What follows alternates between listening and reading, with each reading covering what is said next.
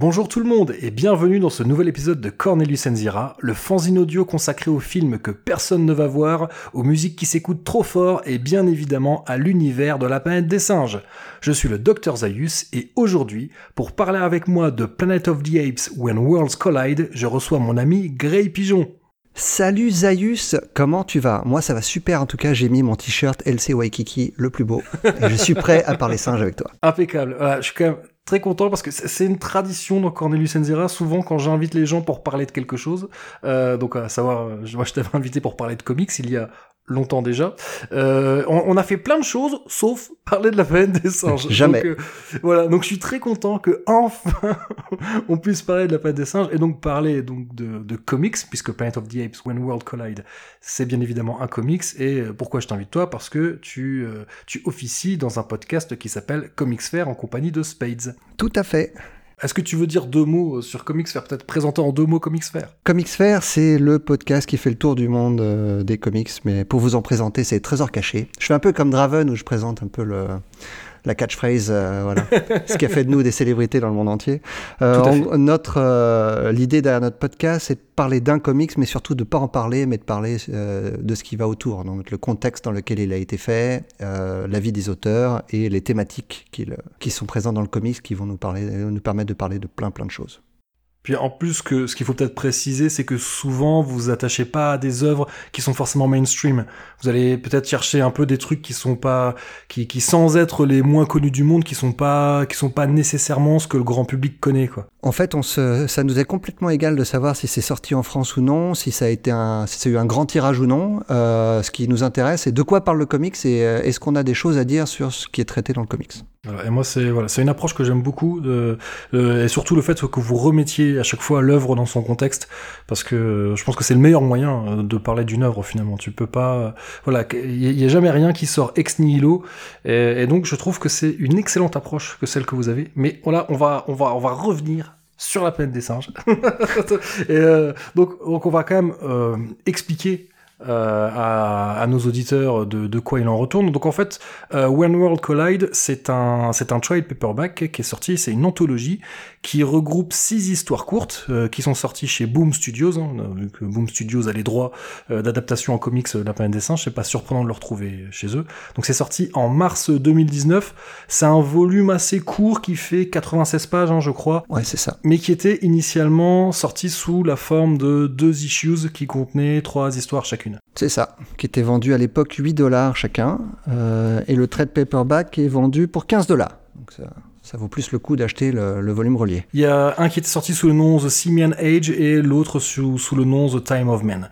Euh, donc quelque part, la version trade paperback, c'est la collision hein, entre ces deux issues, ces deux issues, d'où le titre euh, When Worlds Collide. Hein, bon, quel humour. Hein. Ah, je pense que le titre fait plutôt référence au fait que les différents mondes de la planète des singes se, se retrouvent dans, dans, ce, dans ce volume. Hein, les, les deux, euh, j'allais dire les deux, les deux, euh, les deux séries de films. Ah, oui, je pense que c'est, c'est ça la vraie nature du titre, c'est qu'effectivement, euh, on, parmi ces six histoires, on va retrouver quatre histoires qui se situent dans l'univers classique de la saga Planet of the Apes, donc les films qui sont sortis entre 1968 et 1972, et on retrouve également deux histoires qui se passent dans l'univers du reboot, donc les films qui sont sortis dans les années 2000. Bon, on notera quand même qu'il n'y a rien qui se passe dans l'univers du remake de Tim Burton, bon, ce qui est, ce qui est quand même pas très étonnant. Ça manque à personne. Euh, bah, bah, si, il y a peut-être quand même parmi nos auditeurs, hein, je pense notamment à Faye, hein, qui, est, qui, est, une grande admiratrice de, de Tim Burton. Désolé Faye, hein, il hein, y, y, a absolument rien dans l'univers de Tim Burton. Quoi, je me demande aussi, il y a peut-être, je sais pas si peut-être faudrait voir par rapport au droit, parce que euh, le remake de Tim Burton, les, les, les comics dans cet univers-là étaient sortis dans les années, euh, donc à l'époque de la sortie du, du remake, au début des années 2000, c'était sorti chez... C'était chez Malibu? Non, chez Dark Horse. Ah, c'était Dark Horse qui ouais, avait les droits à l'époque. Ouais, Malibu, c'est encore à Malibu Comics, c'est encore avant. Euh, Malibu Comics, c'est les années 90. Et, et, ensuite, ouais, Dark Horse a eu les droits, euh, mais chez Dark Horse, a, ce qui est sorti, c'est uniquement, euh, uniquement dans l'univers du, du, remake de, de, Tim Burton. Et tu sais qu'il y a un certain Eric Powell qui a bossé là-dessus. Ok, ah, c'est pas ouais. The Good. Ouais, ouais, voilà, j'ai découvert ça assez, en fait, assez tardivement, euh, en préparant justement l'épisode 23 de Cornelius Enzira, mais j'en parlais dedans. Et j'ai découvert en fait que, ah ah mince, il y avait Eric Powell dedans. Eric Powell qui est un grand fan de la planète des singes. Moi j'ai un t-shirt euh, planète des singes dessiné par Eric Powell il avait aussi dessiné euh, une, une couverture pour un pour un magazine qui était sorti chez euh, chez Mondo. Euh, donc voilà quoi, il a- voilà donc euh, Eric Powell, ouais, grand fan de la planète des singes et euh, finalement c'était pas si surprenant que ça de le retrouver. Il y a, d'ailleurs il y a un épisode de The Goon où on voit euh, le Docteur Zaius. Excellent. Voilà quelque chose moi qui m'avait euh, qui m'avait beaucoup marqué à l'époque. Voilà. Ouais, forcément. Ouais, forcément. Enfin, sauf que il, il représente Dr Zaius dans, si je me rappelle bien, il a un porte-jartel ou un truc comme ça. Donc c'est bon. Bah, c'est The Goon. bah, hein. la- euh, voilà, c'est à la Eric Powell. Hein. Shut up, you freak! It's you. I said shut up! It's a madhouse! A! You're sticking paws off me,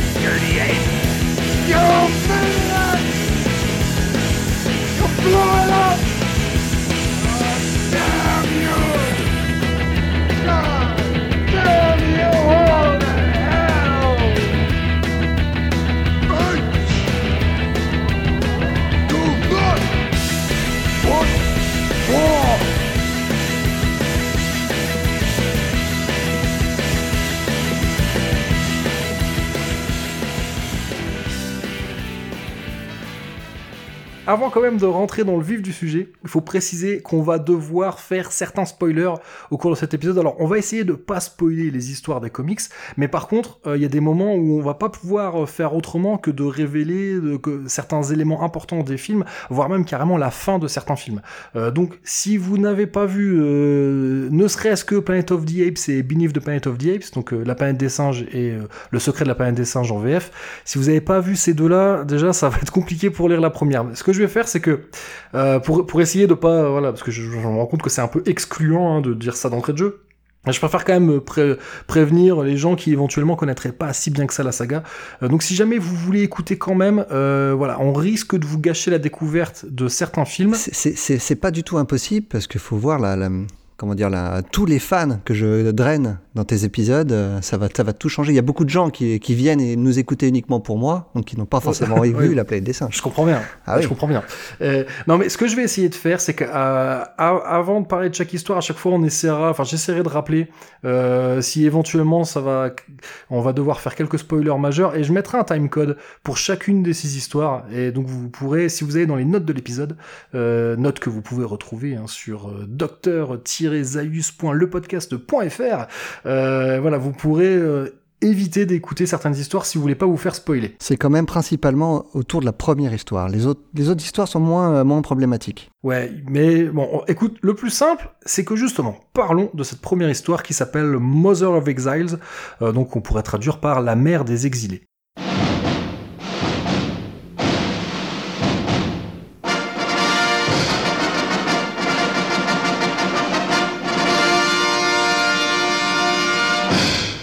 Est-ce que tu veux nous dire quelques mots sur le scénariste et le dessinateur? Alors, c'est scénarisé par Jeff Jensen. Alors, Jeff Jensen, je ne sais pas si ce nom te disait quelque chose euh, avant de lire cette histoire. Moi, je, ça, ça me- je me suis dit, ah, ça me dit quelque chose, j'ai déjà vu, j'ai déjà vu quelque part. En fait, c'est un journaliste qui bossait à Entertainment Weekly, et, euh, mais euh, parallèlement à son travail de journaliste, il a aussi travaillé sur des scénarios de films, notamment Tomorrowland de Brad Bird, co-scénariste avec Damon Lindelof.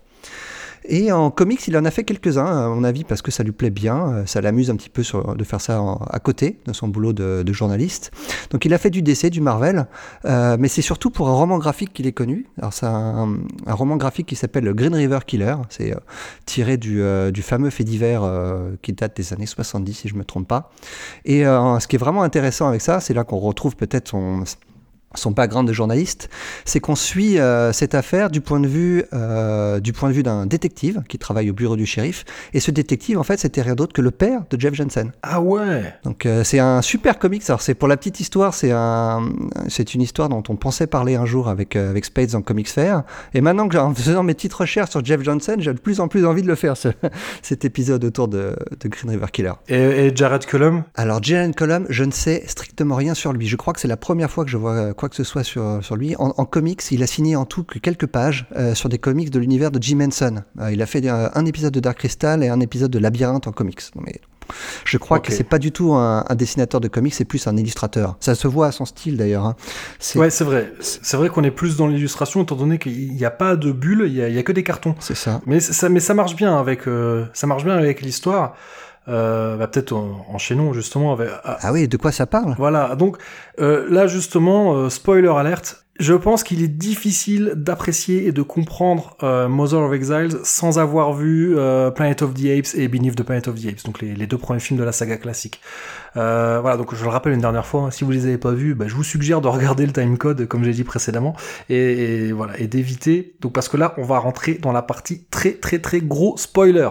Donc ça raconte l'histoire d'Amy, qui est une chimpanzé qui vit dans un phare, euh, donc qui vit au bord de la mer, sauf que le phare dans lequel elle vit est assez particulier, puisqu'il se situe dans la zone interdite. Donc on va peut-être rappeler pour certains auditeurs que qu'il y, a- il y a une partie de la du territoire, enfin les singes vivent dans un territoire bien bien euh, circonscrit, on va dire, et il y a une partie qui est désertique, qui est appelée la zone interdite, où on n'a pas le droit d'aller, d'où son nom.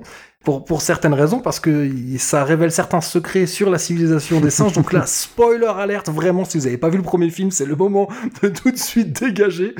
Donc en fait, le, le phare dans lequel elle vit, il s'agit de Lady Liberty, la fameuse statue de la liberté qui est en partie ensablée.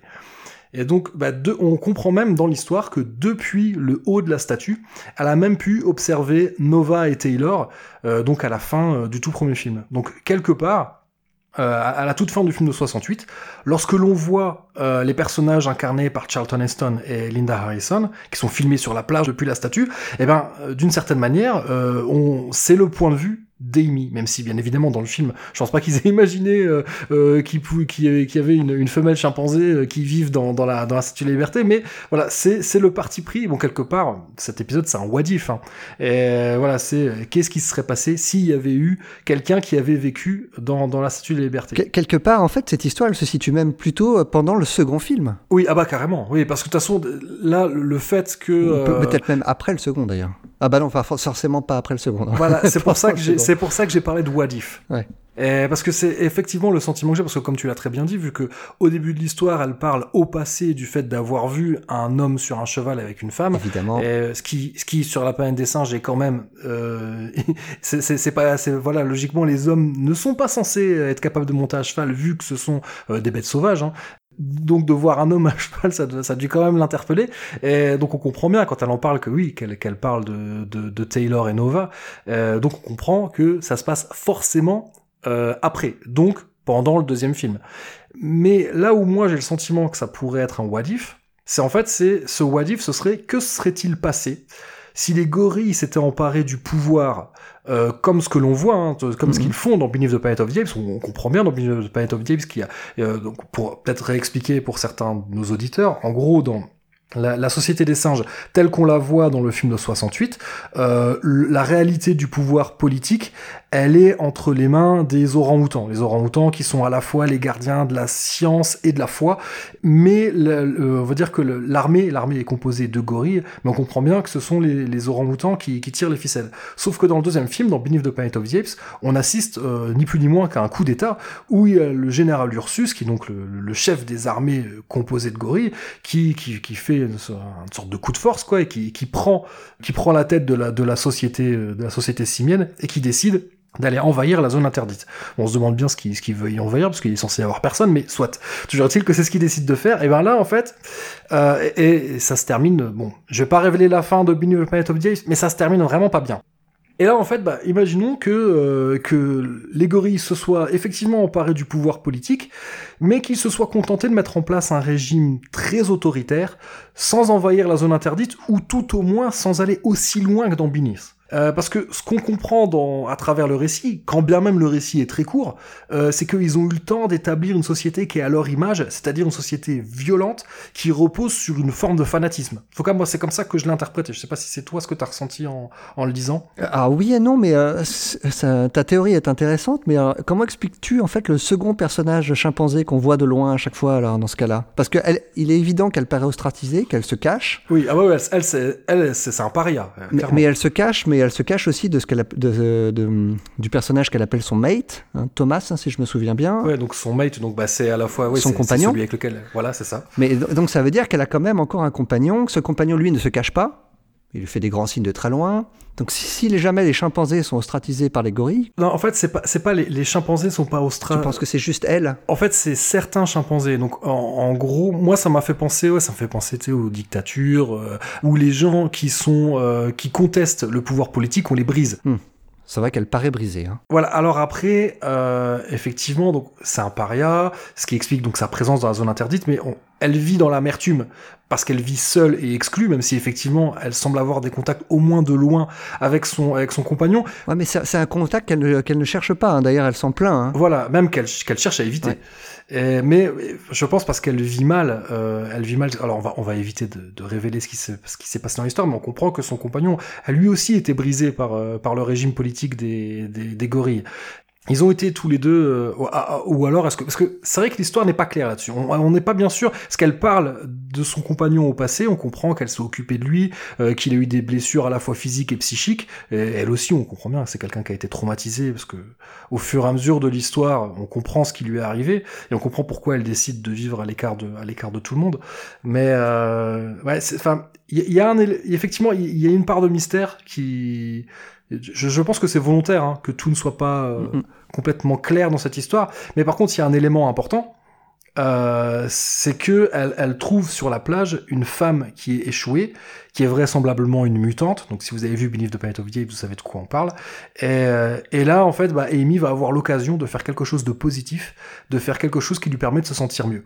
Euh, bon, ça n'empêche que c'est une histoire, moi, que j'ai trouvé que j'ai trouvé glaçante, quoi. Et alors. Cet aspect glaçant est probablement renforcé hein, par, l'absence de dialogue, euh, mais on est vraiment dans l'esprit de la planète des singes, c'est-à-dire qu'on est, on est, on est dans quelque chose qui est...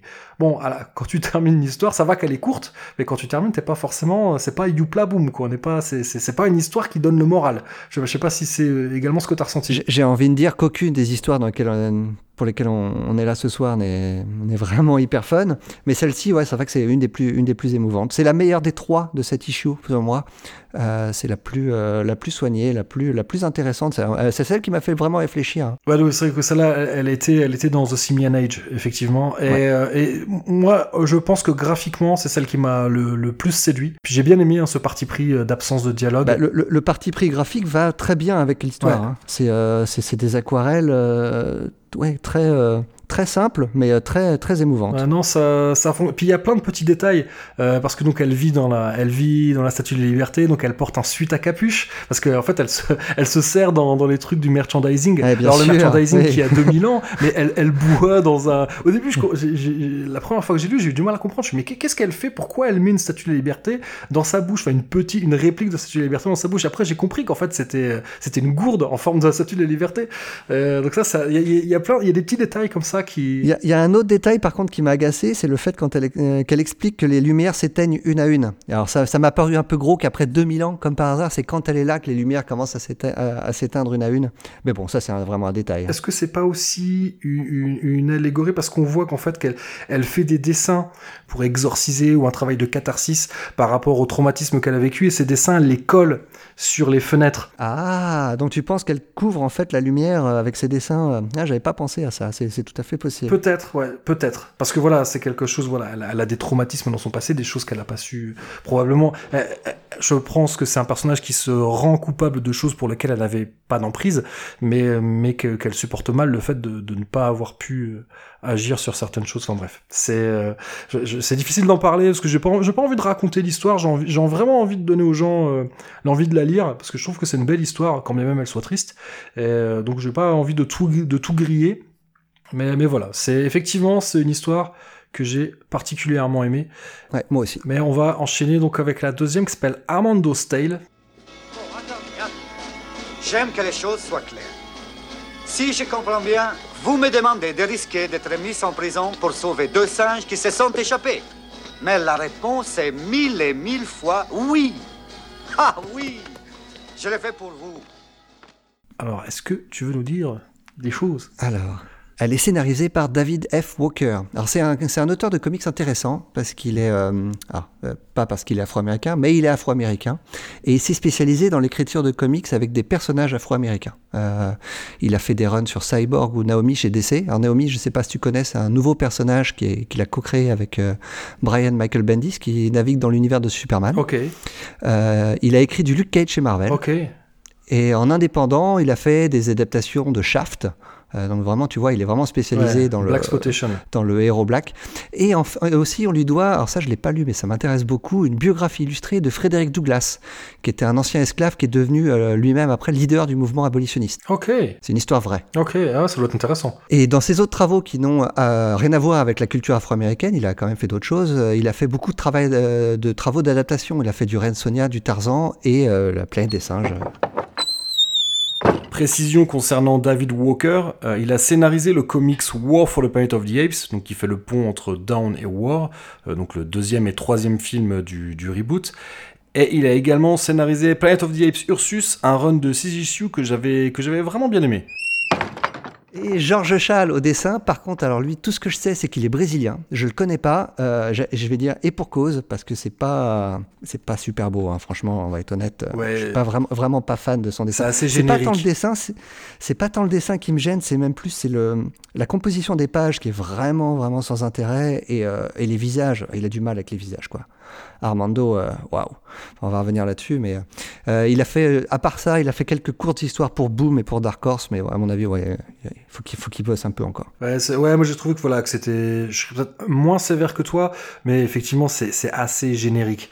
Euh, mais peut-être peut-être il est temps de rappeler qui est Armando, parce que là peut-être que nos auditeurs sont peut-être un peu largués parce que ce récit d'Armando, mais oui, mais qui est Armando? Alors là, pareil, si vous n'avez pas vu Escape from the Planet of the Apes, donc euh, les évadés de la planète des singes en VF, Le troisième film, hein, c'est ça. voilà, troisième film de la saga classique. Et ça va être compliqué de, de comprendre. Et eux aussi, ça donne beaucoup de, de pistes de lecture pour euh, Conquest of the Planet of the Apes, donc euh, la conquête de la planète des singes, qui est le quatrième film. Donc, mais euh, rappelons qu'il y a Armando. Donc, il a été inca- incarné à l'écran par Ricardo Montalban. Si on résume euh, à très gros traits euh, le scénario de d'Escape euh, Escape from the Planet of the Apes, si, si jamais vous en rappelez plus très bien, donc euh, Zira et Cornelius, donc qui sont deux des personnages euh, importants hein, de, de la saga classique. Hein. Je rappelle que ce podcast s'appelle Cornelius and Zira. donc Zira et Cornelius arrivent sur Terre en 1973. Euh, alors ils sont tout d'abord bien accueillis, euh, parce que voilà, hein, des, chimpanzés euh, qui parlent et qui sont intelligents et qui ont le sens de l'humour, finalement, ça plaît beaucoup au grand public, mais ils finissent par être considérés comme une menace pour l'avenir de l'espèce humaine, parce que voilà, ils révèlent que là d'où ils viennent, ce sont les singes qui dominent les hommes, donc finalement c'est pas c'est pas quelque chose qui plaît tellement là pour pour le coup, c'est pas c'est pas très c'est pas très vendeur, et puis surtout il y a un gros problème, c'est que Zira est enceinte, donc ça entraîne la crainte de voir naître une lignée de singes intelligents qui, qui chasseraient, qui pousseraient l'humanité euh, du haut de son piédestal. Donc euh, Zira et Cornelius euh, prennent la fuite et trouvent refuge dans un cirque, cirque qui est dirigé par un certain Armando. Donc là, vous commencez à comprendre. hein. On commence à connecter les points entre eux. Donc Zira va donner naissance au futur César dans ce cirque et elle décide de le confier à Armando. Enfin, en tout cas, dans le film, ça, on ne le voit pas, mais on le devine. C'est pas montré à l'écran. Mais cette scène que l'on peut imaginer, eh ben, on va la retrouver dans cette histoire, dans Armando's Tale. Euh, donc en fait, le, le personnage d'Armando n'apparaît pour la première fois dans la saga Planet of the Apes que dans le dernier acte du troisième film de la saga classique, et on va le retrouver au début du premier acte du quatrième film, donc Conquest, qui se situe 18 ans plus tard. Donc on comprend dans ce film euh, qu'il a été élevé, qu'il a élevé César comme son fils et qu'il est prêt à tout pour le protéger. Mais on le reverra plus par la suite, hein. sans faire de spoiler sur Conquest. Voilà, Armando, euh, finalement, en tout et pour tout, quand bien même ce soit un personnage pivot, un personnage très important de la saga classique, euh, si on si on comptabilisait avec un chronomètre le nombre de temps qu'il passe à l'écran, je suis même pas sûr que ça dépasse une dizaine de minutes. Et, à cheval donc entre la fin du troisième et le début du quatrième film. Mais ce qu'il faut savoir, en fait, c'est que dans les premières versions du scénario de Conquest of the Planet of the Apes, euh, il avait été question de montrer des passages de la jeunesse de César. Et ce qui, finalement, avait été euh, remplacé... Ça avait été remplacé par des dialogues d'exposition, parce que bah, ça coûte moins cher. Hein. Euh, voilà, Conquest of the Planet of the Apes, ça avait été tourné à l'économie. Et euh, donc, ils avaient... Et voilà, il y a, y y eu pas mal de bonnes idées dans le scénario pour, euh, pour éviter de dépenser trop d'argent. Bah ça, ça en fait partie. Est-ce que tu penses que ça manque au final au film? Parce que après avoir lu cette histoire, je suis pas sûr que ça manquait tant que ça. Non, mais voilà. Au final, donc Armando's Tale, c'est une backstory qui est centrée sur le personnage d'Armando, et, euh, et donc on voit la manière dont il a élevé et protégé César. Effectivement, euh, la première fois que je l'ai lu, j'ai trouvé que c'était assez anecdotique. N'empêche que il y y a des petits éléments. Euh, concernant l'évolution de la société qui sont glissés. Euh, voilà, euh, notamment on propose à Armando de participer à un programme d'entraînement des singes, poste qu'il va bien évidemment refuser, parce qu'Armando est un, Mhm. est un fervent défenseur des animaux. Et moi, ce que j'ai trouvé intéressant aussi dans l'histoire, bah, c'est justement, tu vois, que qu'à chaque fois, en fait, euh, vu que ça, ça fonctionne par petites par petites scènes avec des ellipses, euh, à chaque fois on nous précise l'année.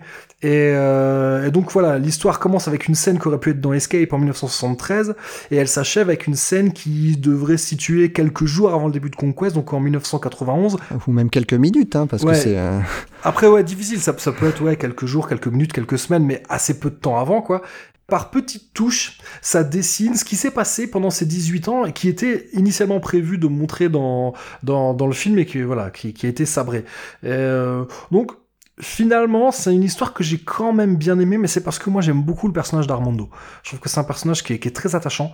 Et, et, et, et cela dit, il était peut-être pas forcément hyper bien écrit dans les films. Il y a deux trois de ses réactions qui peuvent peut-être paraître un peu too much, et qui là, eh ben il y a deux trois petites idées qui sont glissées dans le dans l'histoire, euh, notamment de souligner le fait bah, qu'il soit que ce soit un enfant issu de l'immigration, donc peut-être qu'il comprend un peu mieux. Voilà, puis je trouve que voilà, c'est une histoire qui est quand même qui est touchante euh, sur le thème de, de l'adoption, tu vois, comment essayer de protéger un enfant qui non seulement n'est pas le sien, mais en plus n'est même pas de la même espèce. Et, euh, comment l'élever tout en cachant sa véritable identité au reste du monde pour le protéger.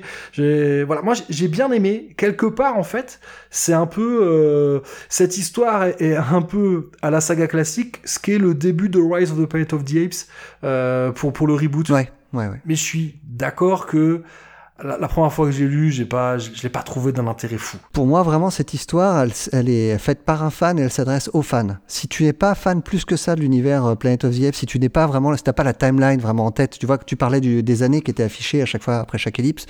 Moi, c'est quelque chose qui me parle pas vraiment. Je suis, je suis pas. euh, tu, tu- tu me dis 1985, je sais pas où on est dans la saga Planète des singes. Donc, euh, Ouais. et c'est ces petits détails-là, moi, qui me passent au-dessus de la tête et euh, qui font que cette histoire, je la trouve tellement anecdotique. En fait, on, on a 10 pages de comics pour résumer ce qui est en deux phrases dans le film et, ça suffisait largement. Ouais, ouais, non, c'est- pas. C'est. Des six histoires, pour moi, c'est la, de loin la plus faible. Ok, ouais, non, moi, moi je, sais pas si j'aurais la même, euh, si j'aurais la dent aussi dure, mais comme je l'ai dit, euh, et comme tu l'as parfaitement dit également, c'est parce que, euh, c'est parce que, voilà, j'aime cette saga, et évidemment que quelqu'un qui n'a vu ni Escape, ni Conquest, et qui les connaît pas Ah ouais. très bien, ouais, ça, enlève tout le sel, euh, ça enlève tout le sel de cette mais, histoire. mais c'est ça, là, là où j'ai du mal à être d'accord avec toi. Il n'y a pas de sel dans cette histoire. Justement, c'est tellement... euh, euh, on n'apprend rien, il se passe absolument rien. Le seul point là, c'est la page où Armando refuse ce poste dont tu parlais. Ça, cette page-là est chouette. Moi, il y, y y a une autre page qui est, qui est importante aussi, c'est quand on est enfin en 1991, donc euh, quelques semaines avant, quelques semaines ou quelques mois avant le début de Conquest, il y a juste un truc qui est révélé dans une case et qui explique, parce que moi, je, il y a, y a deux trois petites choses dans le comportement d'Armando que je trouvais qui était un peu too much, et il y a un élément où tu dis, ok, maintenant je comprends pourquoi il a fait ça. Et euh, donc ça, voilà. Mais effectivement, c'est toi, si toi tu l'as pas vu, c'est que c'est que les gens qui connaissent, qui, qui, qui ont vu Conquest mais qui le connaissent pas par cœur, euh, voilà, et- ou, ou qui, euh, comme moi, n'ont peut-être pas tiqué en se disant tiens, peut-être que peut-être que c'est difficile de comprendre là. À ce moment-là, euh, on comprend les motivations d'Armando, mais on comprend peut-être pas pourquoi il, il est capable d'être aussi radical euh, dans, dans ce qu'il est prêt à faire pour euh, pour protéger euh, César. Là, ça, voilà, ça, il y a une petite piste qui permet de pas mieux faux. comprendre. C'est pas faux.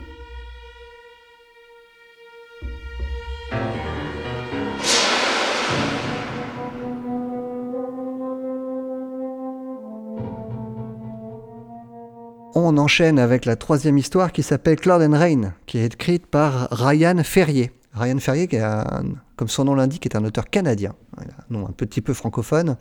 Euh, il est vraiment rentré euh, dans les radars des fans de comics quand il a repris, je sais pas si tu connais cette série, euh, Rat Queens. C'est un comics qui est paru chez Image Comics et qui est très prisé par les fans de jeux de rôle, parce que ça reprend tous les codes du jeu de rôle. Ok, Si tu le connais pas, je te, je te conseille d'y jeter un œil. ok.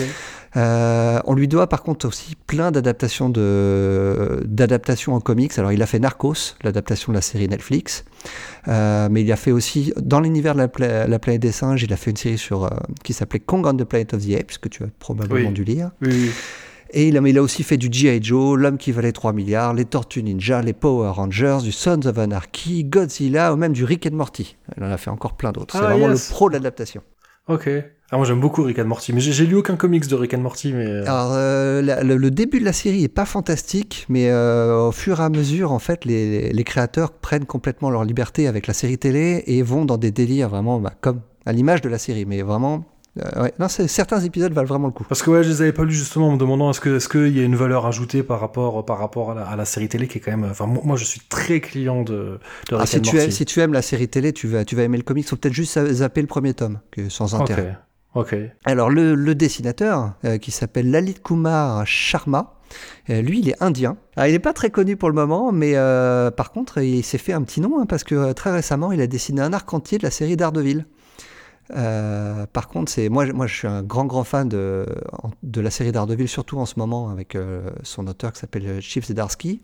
Euh, et euh, c'est drôle parce que euh, sur tout le run de Chip, Zdar- euh, pardon, euh, il y a un arc que j'ai trouvé particulièrement moche et c'est celui dessiné par Lalit Kumar Ah Sharma. Et en fait, il a des problèmes, selon moi, à respecter la- une charte graphique. Euh, L'aspect visuel des personnages change trop d'une page sur l'autre. Ce qui n'est pas le cas sur, ce- sur cette histoire. Où, euh, Ouais, sur mais- les singes, il est pas mal. Mais c'est quand même pas fou. C'est pas fou. Hein. C'est quand même pas fou, mais je trouve il, il a pas trop mal réussi César. Et je trouve qu'il a bien réussi Ouais. à, à capturer César. Alors cette fois-ci, on parle pas du César de la saga classique, on parle du César de, du reboot, puisque là donc cette cette histoire Cloud and Rain, elle se situe entre Rise of the Planet of the Apes et Dawn of the Planet of the Apes. Alors je vais quand même faire l'effort de donner les titres en français. Là j'ai pris le temps de les noter sur ce que je ne fais jamais. Donc Rise of the Planet of the Apes, euh, il a été réalisé par Rupert Wyatt. Il était sorti en, en 2011. C'est le premier, hein, c'est le premier de la nouvelle trilogie. Voilà, en France, il est sorti sous le titre La planète des singes, les origines. Et si vous nous écoutez depuis le Québec, eh ben chez vous, il est sorti sous le titre La montée de la planète des singes. Et euh, Dawn of the Planet of the Apes, donc euh, qui lui a été réalisé par Matt Reeves trois ans plus tard, en 2014. euh, en France, il est sorti sous le titre La planète des singes, l'affrontement. Et au Québec, il est sorti sous le titre L'aube de la planète des singes, qui est, comme je pense, un bien meilleur titre. Mais, euh, mais do- donc voilà, on va. Pourquoi Cloud and Rain? Alors ça, ça ne parle pas de météo, hein, euh, parce que c'est nu- nuages et pluie hein, pour ceux qui auraient séché les cours d'anglais. Euh, bah, nuages et pluie, en fait, ce sont les noms de, de deux chimpanzés. On va dire c'est des adolescents. Et euh, donc eux, leur travail, c'est ils sont en charge de la cueillette des baies parce que donc voilà, comme j'ai dit, cette histoire, elle se passe a priori avant Dawn of the Planet of the Apes et euh, à ce moment-là, donc les singes sont- se sont déjà affranchis des humains et ils vivent euh, perdus dans, dans la forêt. Bah, D'ailleurs, la- la- le deuxième film commence, euh, commence Voilà. dans la forêt, si je me souviens bien. C'est- On, on- on imagine en lisant l'histoire qu'on est euh, dans la même forêt. Oui, ouais, c'est clairement ça. De façon, c'est le feeling qui est, qui est recherché, quoi. C'est nous faire comprendre que on est quelques mois, peut-être, euh, peut-être quelques, peut-être un an avant, euh, avant Dawn of the Planet of the Apes.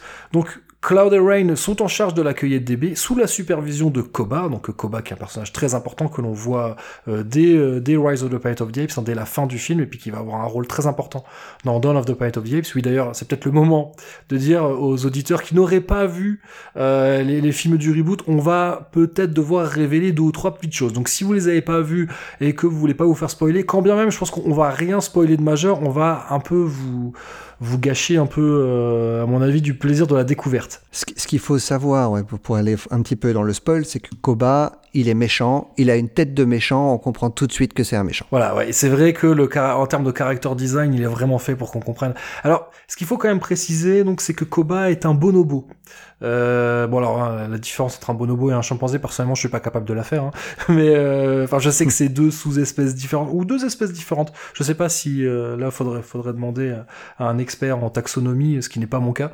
Euh, mais toujours est-il que, que Koba, euh, il a servi de cobaye pour la pour la recherche et il en a grandement souffert. Il en, a gardé les stigmates aussi bien physiques que psychiques, donc physique, ce qui explique sa tête de bad guy.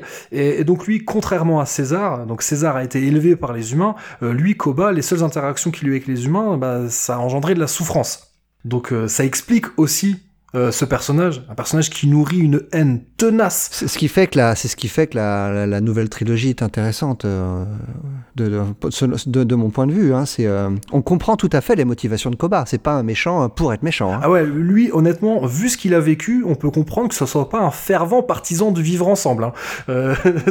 Voilà. D'ailleurs, si vous voulez en savoir un peu plus sur les origines de Koba, euh, eh bien, vous pouvez lire le roman Dawn of the Planet of the Apes Firestorm, qui avait été écrit par Greg Keyes et qui a été publié par Titan Books. Donc, euh, un roman qui fait le pont entre euh, entre Rise et Dawn of the Planet of the Apes. Donc, euh, finalement, exactement la même euh, période que que, que Ouais. celle que l'on voit donc dans dans ce comics. Et, euh, et donc là, on en apprend un peu plus. Il y a des il y a des flashbacks sur sur la vie de Koba. Et honnêtement, à la place de Koba, moi aussi, j'aurais envie de flinguer tous les humains que je croise. voilà, clairement. hein. Et justement, voilà, c'est un des nœuds de l'histoire, c'est parce que donc Cloud et Rain, euh, pendant qu'ils sont en train de faire la, la cueillette, eh ben ils vont trouver dans la forêt un humain blessé, alors que clairement alors c'est pas dit dans cette histoire, mais c'est bien établi dans Dawn of the Planet of the Apes. Ça fait un moment qu'ils n'ont pas vu d'humain. Donc voilà, ils trouvent un humain blessé, mais Koba va également le trouver. Donc bon, on va on va pas en dire plus. C'est pas très clair d'ailleurs ce qui fait l'ast humain. Euh, parce que on- moi j'imagine en tout cas que euh, la, la- la scission s'est faite avec les singes et euh, je suis un humain, j'essaie d'éviter de, me, de faire une balade en forêt. Quoi. Bah d'ailleurs, c'est aussi ce qu'on comprend dans Dawn of the Planet of the Apes. Quand il y a des humains qui rencontrent les singes, on voit ils sont pas fiers du tout. C'est ça. ils comprennent qu'ils ont mis les pieds sur pas au bon endroit. Donc oui, à part à part imaginer qu'ils se soient perdus. Ah, parce qu'il est clairement habillé euh, comme s'il allait faire une randonnée. Ouais, quoi. bon après ap- euh, c'est pas un militaire, c'est pas, c'est vraiment. Après vu, vu les vu les contraintes euh, auxquelles l'humanité fait face également, ça se trouve il fait exactement la même chose que Cloud Rain. c'est possible. il va chercher à manger euh, voilà dans, parmi ce que peut offrir la forêt quoi. Mais ouais, bon voilà, moi je trouvais j'ai j'ai pas trouvé un intérêt fou à cette histoire hein. Euh, voilà à part qu'elle rajoute juste une couche euh, dans la mise en place du futur antagonisme entre entre César et Koba. Donc antagonisme, comme tu l'as dit, hein, qui est un des éléments vraiment très importants du scénario de Dawn of the Planet of the Apes. Donc César étant un personnage mesuré quant à la position adoptée par rapport aux humains, quand vous l'aurez compris, Koba lui il est prêt à opter pour une attitude beaucoup plus radicale. Koba a une attitude vraiment radicale et on va voir dans cette histoire qu'il qu'il va avoir une attitude très radicale vis-à-vis de certains personnages. Euh, moi, c'est ça que, que j'ai aimé dans cette histoire parce que j'ai pas souvenir que son, son changement vis-à-vis euh, de comportement vis-à-vis des autres singes venait euh, aussitôt dans sa vie en fait. Pour moi, ça venait au cours du deuxième film. Et justement, moi, c'est peut-être ça qui m'a qui m'a déplu dans le sens où j'ai trouvé en fait que c'était trop manichéen. Parce que même quand tu vois, Ouais. là, César est vraiment présenté comme quelqu'un de posé, même comme le futur législateur. Donc je rappelle, hein, le Mm. législateur dans la saga classique, c'est un personnage extrêmement important. Alors on sait pas si c'est un personnage qui a vraiment existé ou quoi. En gros, c'est l'équivalent euh, de Bouddha ou de Mahomet ou de Jésus-Christ pour les singes. Donc c'est vraiment lui qui a posé les bases de, de ce qui leur sert à la fois de, de, de socle pour leur religion, mais aussi pour euh, pour leur système juridique et même euh, scientifique. Donc c'est vraiment quelque chose de les rouleaux sacrés qui ont été écrits par le législateur, c'est la base de la civilisation simienne. Et là, il y a un élément qui est présenté dans cette histoire qui qui qui, qui fait apparaître César comme le futur législateur de, dans dans le reboot. Donc ça en fait vraiment un personnage voilà qui est euh, celui par qui la lumière vient, tandis que Koba c'est c'est vraiment une ordure. Et euh, et moi j'ai trouvé que c'était euh, voilà, j'ai trouvé ça trop trop facile en fait.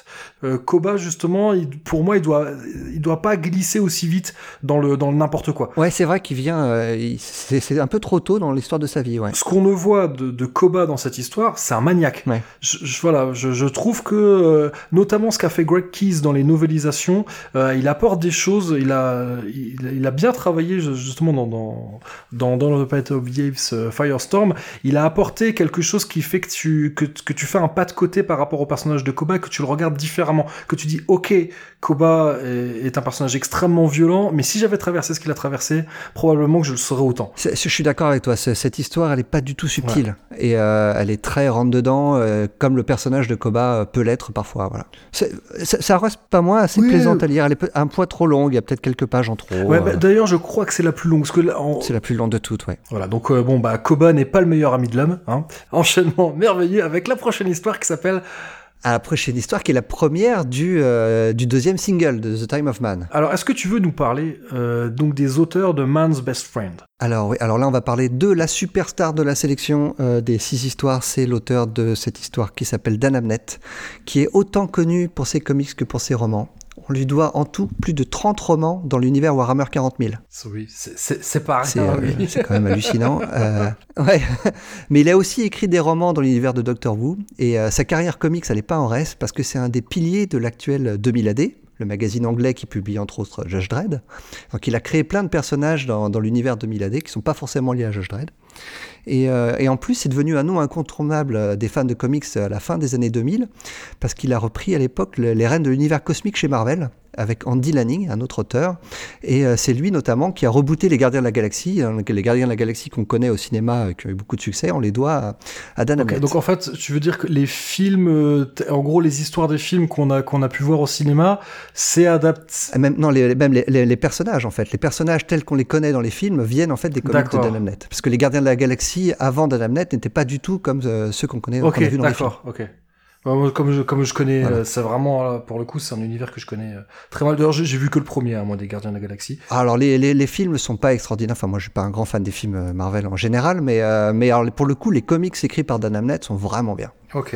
C'est un, des meilleurs runs sur les Gardiens. Et euh, plus récemment il a effectué un très long run sur Aquaman qui par contre était très très très mauvais. Ah. Et alors avec lui au dessin sur cette série euh, c'est Carlos Magno qui est un artiste brésilien. Alors boum ils aiment bien engager des, des dessinateurs qui viennent un petit peu un petit peu partout dans le du monde. hein. Tu as dû remarquer depuis tout à l'heure. Ouais, ouais, on a on, on voyage. Ouais. Et alors lui, euh, il commence à faire son trou chez les Big Two. Euh, je sais pas ce que tu as pensé du dessin de cette histoire, mais c'est moi je trouvais ça plutôt pas mal. Ouais. Euh, il a fait des, des, des courts arcs sur Green Lantern Corps, sur Cyborg, et, euh, et euh, toujours, euh, on va reparler de lui. Il travaille en ce moment sur l'excellente série Invaders, signée par Chips, Chip dont on parlait tout à l'heure. Ouais, et puis, et puis il, a, il a aussi, Carlos Magno, il a aussi fait d'autres comics par des singes sortis chez Boom Studios. Ouais, bah, je parle pas des petites choses sans intérêt, moi. hein. puis, et puis, tant qu'à parler de, de, de Planet of the Apes, Dan Abnett a également signé Unfired, l'une des nouvelles qu'on pouvait retrouver dans Tales from the Forbidden Zone. Je vous invite à réécouter ou à écouter l'épisode 22 de Cornelius Enzera où j'en parlais. Donc il avait écrit une, une, une nouvelle qui se passait dans l'univers de Beneath the Planet of the Apes, qui était franchement une, une très très très bonne nouvelle. je, je sais pas comment il trouve le temps d'écrire tout ce qu'il écrit, ce, ce monsieur, mais il est très fort. En, en règle générale, euh, de toute façon, toutes les nouvelles hein, de Tales from the Forbidden Zone, c'est quand même du, très, du, du très haut niveau, j'ai trouvé. Bon, après, mon avis est forcément biaisé, hein, dès que ça parle de la planète des singes, moi je suis content. Mais j'avais trouvé, en plus, voilà, il avait fait quelque chose qui se passe dans l'univers de, de, de Beneath the Planet of the Apes, qui est vraiment pas mon préféré de la saga, et il avait fait quelque chose de vraiment, vraiment très intéressant. Donc, euh, donc euh, je vous invite encore une fois, hein, si vous l'avez pas fait, à, à, à lire Tales from the Forbidden Zone, et, et notamment Unfired, qui avait été écrit par Dan Abnett. Qu'est-ce que tu penses de cette histoire alors de- du meilleur ami de l'homme? Ah bah justement, en parlant du meilleur ami de l'homme, il y, a- il y a un truc qui m'a fait marrer. Alors là, c'est pour la bonne bouche, et là, pour le coup, on parle pas de la planète des singes, quoique, il y a un lien à tirer, tu vas voir. En fait, euh, Man's Best Friend, il y a un film qui est sorti avec ce titre. Euh, mais en France, il est sorti sous le nom Max, le meilleur ami de l'homme. Donc c'était sorti en 1993, si je dis pas de bêtises. Il y a un lien quand même à faire entre Planet of the Apes et, euh, et Max, le meilleur ami de l'homme. J'ai peur. ah, il est pas évident, il, il est pas évident, mais figure-toi que la BO de, de Max, le meilleur ami de l'homme, a été signée par un certain Joel Goldsmith, qui n'est ni plus ni moins que le fils de Jerry Oh Goldsmith, qui a fait la BO donc de Planet of the Apes et aussi de Escape from the Planet of the Apes. Je te confirme que c'est vraiment capillotracté comme Ouais, mais, mais quand j'ai vu ça, ça m'a fait, euh, ça m'a fait marrer. Et, euh, voilà, parce que quand j'ai vu le titre, je me suis dit ça, c'est un titre que je connais. Il y a un, il y a un film qui est sorti avec ce titre-là, donc j'ai cherché, et j'ai, j'ai trouvé. Mon intuition était bonne et je pensais pas tomber là. Quand j'ai vu le nom, j'ai vu toi, sur IMDb, j'ai vu Goldsmith, fais, oh non, c'est quand même pas, c'est c'est quand même pas son fils. eh ben si. Donc euh, assez euh, voilà bon. Ce- ceci dit, euh, mis à part, bon moi c'est une histoire que j'ai bien aimée déjà parce qu'elle se passe dans l'univers de la saga classique. Alors là pour le coup, Mm, mm. euh, bah oui c'est sûr que c'est mieux si vous avez si vous avez vu euh, ne serait-ce que le premier film, mais il y a pas de spoiler, hein, pas n'ayez pas peur qu'on vous gâche quoi que ce soit. Ça, ça pourrait même se passer avant le premier film. Ah oui, ah bah clairement ça se passe. Moi j'aurais même tendance à dire que ça se passe même peut-être plusieurs siècles avant.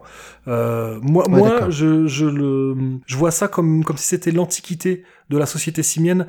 Un Ouais. indice, euh, c'est que y a le code vestimentaire n'est pas encore tout à fait en place. Donc euh, je rappelle que Mhm. donc les orang-outans sont habillés en orange et brun, euh, les chimpanzés eux sont habillés en vert et marron, euh, tandis que les, les gorilles sont habillés en violet et en noir. Et donc les gorilles ont bien l'habit euh, l'habit on va dire traditionnel qu'ils portent dans, dans les films de la saga, alors que euh, c'est pas le cas pour les orang-outans et les chimpanzés. Donc ça. Et puis même, là, on voit, les, les habits sont différents, on voit qu'il y a des... au niveau des coupes de cheveux, etc.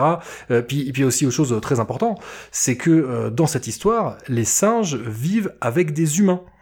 Euh, humains qui, alors, qui, on comprend, sont déjà euh, dénués de parole. Alors, alors, c'est là, où je vais t'interrompre. Tu, tu parles de l'antiquité de la civilisation des singes. Alors là, je, je- je passe au cinquième film, où les, les singes cohabitent avec les hommes. Oui. Tu le situerais où cette histoire par rapport au cinquième film? Bien après, donc. Ah oui, oui, des Parce siècles que les après. hommes ne parlent plus. Voilà, des siècles après. Et on voit bien qu'ils ne parlent plus et que les hommes qui vivent avec les singes euh, sont capables de faire des choses, ils, ils portent des habits, euh, on leur a coupé les cheveux, ils sont pas hirsutes, mais on voit bien, il y a, il y a des petits flashbacks où on voit ce qui se passe avant, et ils sont capturés pour être vendus comme esclaves, et quand ils sont capturés, ils sont similaires aux humains qu'on peut, tels qu'on peut les voir dans, euh, dans les deux premiers films de la saga classique.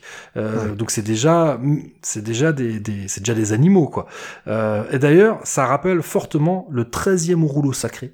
Euh, donc, euh, comme je l'ai dit, je dis plutôt les rouleaux sacrés euh, qui servent de base à, la religion des singes. D'ailleurs, je vous propose, on va s'écouter un petit extrait. On va écouter le Dr Zaius, qui était incarné à l'écran par Maurice Evans.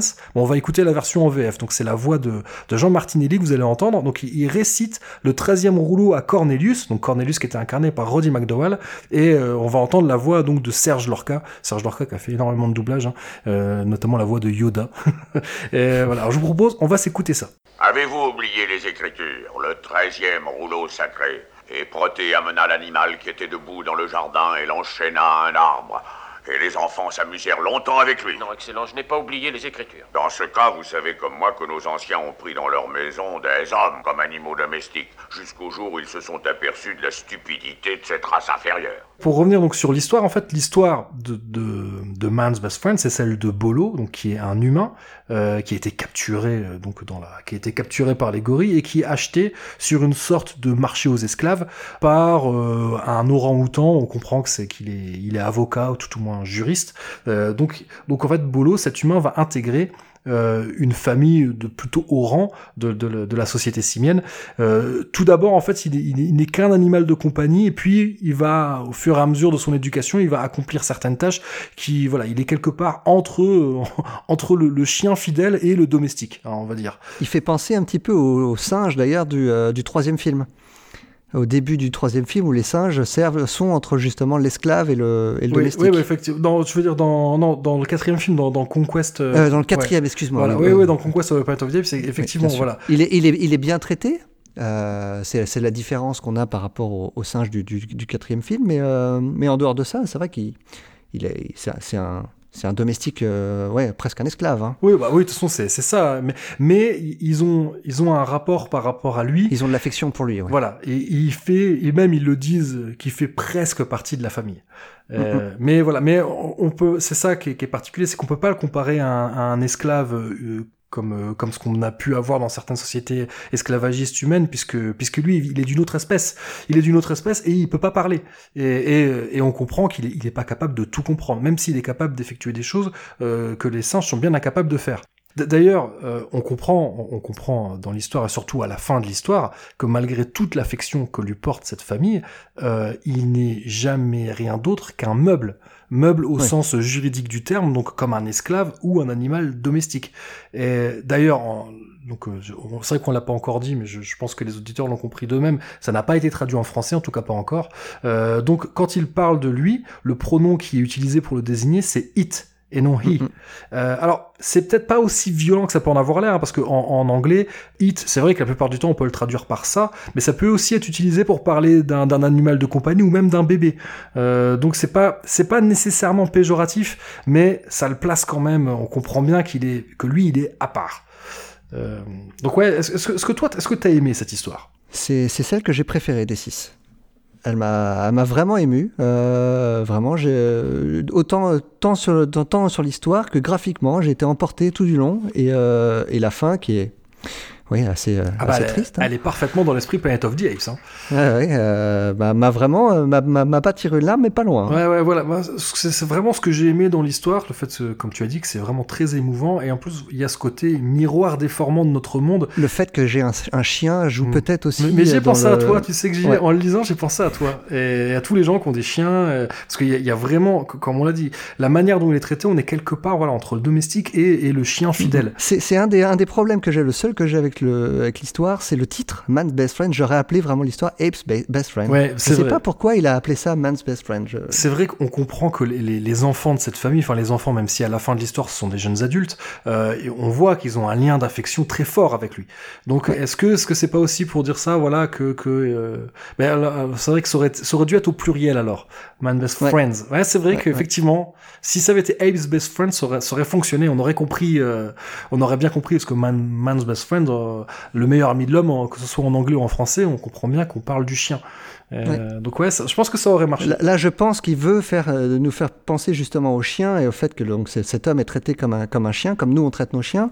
Euh, mais je pense que ça aurait, ça aurait été d'autant plus fort s'il avait utilisé le mot ape à la place du mot man. Mais en tout cas, ouais, donc pour revenir à cette histoire, vraiment, je, rien que pour cette histoire, je suis ravi que tu m'aies fait lire ce comics. Chers auditeurs, je me dois de vous avertir que donc euh, Grey Pigeon et moi nous apprêtons à parler du segment, du cinquième segment de ce TPB qui s'appelle Mountain. Et si jamais vous n'avez pas vu War for the Planet of the Apes, euh, donc qui était sorti en France sous le titre La planète des singes, suprématie, et au Québec sous le titre La guerre de la planète des singes, donc si jamais vous ne l'avez pas vu, on va quand même révéler certaines parties importantes de l'intrigue. Donc euh, je vous, si jamais vous voulez pas qu'on vous gâche le plaisir de la découverte, si vous ne l'avez pas vu, je vous invite à consulter les notes de l'épisode et j'aurais mis les timecodes pour chacun des six segments. Donc euh, il vous suffit simplement bah, de, de zapper hein, et d'aller et d'aller au prochain. On enchaîne avec euh, Mountain, euh, écrit par Philip Kennedy Johnson et illustré par Morgan Beam. Alors Philip Kennedy Johnson, tu dois pas le connaître. Non. Euh, il s'est fait découvrir par DC l'an dernier, qui en fait lui a donné la, la possibilité d'écrire une histoire de Batman pour un numéro de Showcase, qui est le magazine annuel de DC qui a pour but de promouvoir les talents de demain. Et euh, DC croit tellement en cet auteur que suite à ce numéro, Johnson s'est vu offrir sa propre série au sein du nouveau label pour adultes que DC vient de lancer, qui s'appelle Black Label. Et c'est là que c'est un peu étonnant, c'est que Philip Johnson, il écrit une série de dark fantasy pure, qui a rien à voir avec l'univers DC, qui s'appelle The Last God. Pour l'instant, il y a un seul numéro qui est sorti. Si tu peux y jeter un coup d'œil, ça vaut le coup. Ok. Et euh, Morgan Beam au dessin, euh, alors elle est encore moins connue que toutes les autres dont on a parlé avant. Donc vraiment, on n'a pas affaire à des dessinateurs all-star. hein. Euh, c'est une dessinatrice indépendante qui travaille principalement à l'encre et à l'aquarelle. Euh, tu, le vois bien Oui, style, hein, que c'est Ouais. indépendant. Ouais. Elle, en fait, elle a fait euh, un seul comics à ma connaissance avant celui-là. C'est un chez Image Comics, un- une série qui s'appelait The Family Trade, qui est parue chez Image en 2017, qui n'a compté que 5 numéros. Ok. Mais t'en as pensé quoi de son dessin justement? Alors, je verrais, je, je verrais pas ça du tout chez Marvel ou DC. Hein. Je verrais pas Ah non. Superman dessiné comme ça. Mais j'ai pas détesté. C'est a- c'est un peu naïf. Ouais, c'est ce que j'allais dire. Il y a un côté presque enfantin des fois. Ouais. Mais- ouais, mais, euh, mais mais très ça m'a pas déplu. C'est Ouais. très maîtrisé parce que voilà, c'est pas les personnages qui changent de. Mais c'est vrai qu'il y a un côté, ça se rapproche plus euh, de. Moi, on a plus l'impression euh, que c'est de la BD euh, indé européenne. Mais tout Euh. à fait. Ouais, c'est ce que j'allais dire. Euh, c'est un dessin presque, presque français. Même pas européen, français. Ouais, ouais, ouais, carrément. Mais, ce- mais, mais cela dit, même, même Carlos Magno, hein, euh, tu verrais ça dans une BD, euh, dans une BD fait, française, ça, ça, ça choquerait pas. Hein. Euh, J'ai vu qu'elle était principalement illustratrice en fait. Ok. Ouais, bah, de toute façon, oui, c'est vrai qu'on est plus proche de l'illustration que du, que, que de la BD traditionnelle, on va dire. Ouais, mais elle se, elle se débrouille pas mal. hein. C'est très dynamique. vraiment, c'est. En tout cas, graphiquement, ça m'a pas du tout, ça m'a pas du tout dérangé. C'est vrai qu'on l'a pas dit jusque-là, mais chaque, chaque histoire a une, anti- a une identité graphique graphique qui lui est propre. Là, c'est Ah que oui, quand, à fait, quand tu feuillettes le, le TPB, euh, tu sais tout de suite quand, quand t'es passé à une autre histoire. Quoi. Il y a pas de. C'est un petit peu le, c'est un peu le, le défaut qu'on pourrait faire de ce TPB là. C'est un côté pot pourri, hein, tant sur le niveau euh, des histoires que le niveau graphique. Ça va un peu dans tous les sens. Ouais, c'est vrai, c'est vrai. Bon là, on- Ça, ça a son charme, hein, c'est comme, Ouais. comme toute anthologie, hein, mais euh, voilà, ça manque un petit peu du, un petit peu de lien, de lien entre les histoires, entre les. Il y a rien qui nous ramène d'une histoire à l'autre. Non, ça va non. dans tous les sens. Non, clairement pas. Même si là, on va revenir dans l'univers du reboot, mais par contre, là, on est, euh, c'est même quelque part, moi, je l'ai interprété comme étant presque une suite à War for the Planet of the Apes, donc le, le troisième film du reboot, donc qui était sorti, donc euh, toujours réalisé par Matt Reeves, hein, comme. euh, Ah, tu le vois après le troisième film? Moi, je le verrai après. Donc, euh, enfin, ouais. Ah ouais. Pour certains éléments en fait. Donc euh, juste rappeler War for the Planet of the Apes en France, il est sorti sous le titre La planète des singes suprématie et au Québec, il est sorti sous le titre La guerre de la planète des singes. Encore une fois, bien meilleure traduction. hein. Mais bon, soit. Bah, euh, pour le coup, ouais, c'est le, plus guerrier des trois, largement. hein. Non, même si Down, ça bourrait bien aussi hein, dans Down for the Planet Ouais. of the Apes. Il y a, des- il y a Ouais. des passages qui, euh, voilà, désolé si vous Ah, moi, j'ai été très marqué par le personnage de Woody Harrelson, Ah euh, qui oui. est vraiment très va, très va en guerre euh, dans le troisième film. ouais. Donc, et justement, là où on est sûr et certain euh, qu'on est dans, l'univers du reboot, c'est qu'on retrouve euh, Alex, qui est le fils de Malcolm, donc Malcolm que l'on voit dans, dans Dawn of the Planet of the Apes. Malcolm, c'est celui qui doit, alors désolé, c'est pas vraiment un spoiler, mais c'est celui qui doit réparer la, il est ingénieur, il me semble, euh, et c'est lui qui doit réparer la, centrale électrique qui alimente San Francisco et qui se trouve en plein milieu du territoire des, des singes. Et c'est un peu le pendant de César, dans le sens où tous les deux sont modérés et tous les deux sont plutôt partisans de vivre ensemble, euh, alors que alors que le reste, euh, voilà, le reste des singes sont très méfiants vis-à-vis des humains et, et les humains sont très méfiants vis-à-vis des singes. Et donc ouais, Alex, ce fils de Malcolm, on le voyait.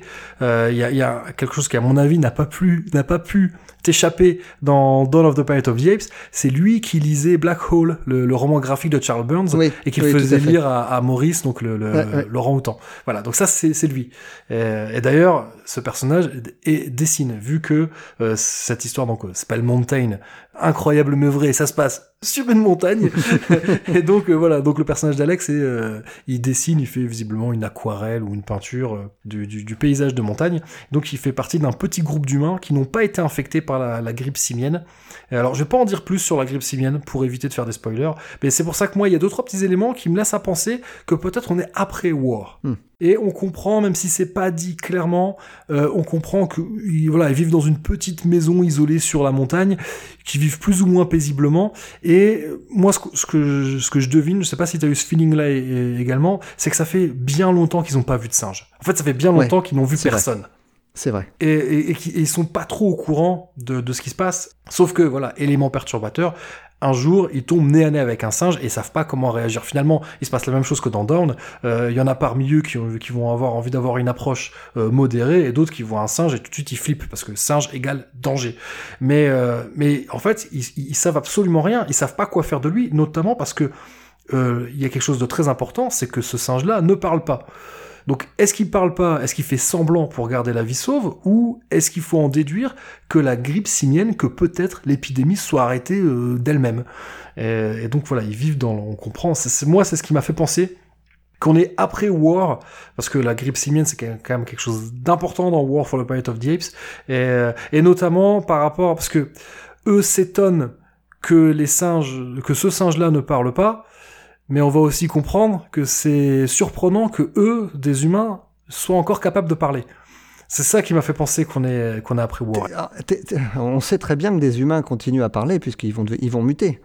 Ouais, ah oui, oui. Bah, si jamais, oui, si jamais, Ah euh, si jamais ça suit, si jamais la, la- bon, je pense pas que, à mon avis, le reboot est terminé. hein. Je pense Ouais. pas, je pense pas qu'il y aura d'autres films dans cet univers.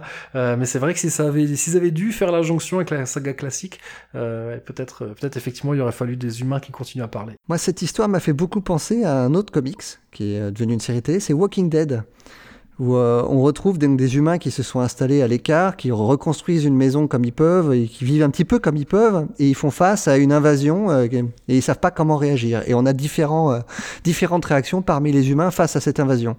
Et vraiment, j'avais l'impression de lire un épisode de Walking Dead. Ah ouais, c'est vrai que la, ouais, le, le parallèle, le parallèle se tient. J'y avais pas pensé, mais ouais, ouais, ça, ça se tient. Dès, dès la première page, quand on les voit réparer la maison, euh, oh, regarde, j'ai réparé une fuite, ah, c'est bien, moi j'ai fait ça. C'est vraiment, ça, c'est typiquement ce qu'on avait dans le comics Walking Dead. Ah, c'est vrai. Et effectivement, euh, ce qui se passe dans cette histoire, sans, sans trop en révéler, c'est qu'on on- on se rend compte que la vraie menace, effectivement, il y a une vraie, il y a, le, le singe est, un- est une menace pour l'homme, mais la vraie menace, elle, en fait, elle est entre les hommes, entre eux. Mm, Oui, ouais, et là, oui, c'est vrai que ça, c'est très Walking Dead. Bah, de toute façon, c'est très post-apo. hein, c'est quand C'est même, ça, c'est ouais, un bien thème sûr. qui revient quand même très souvent dans le post-apo. hein. Shouldn't we be moving on? I'm for that.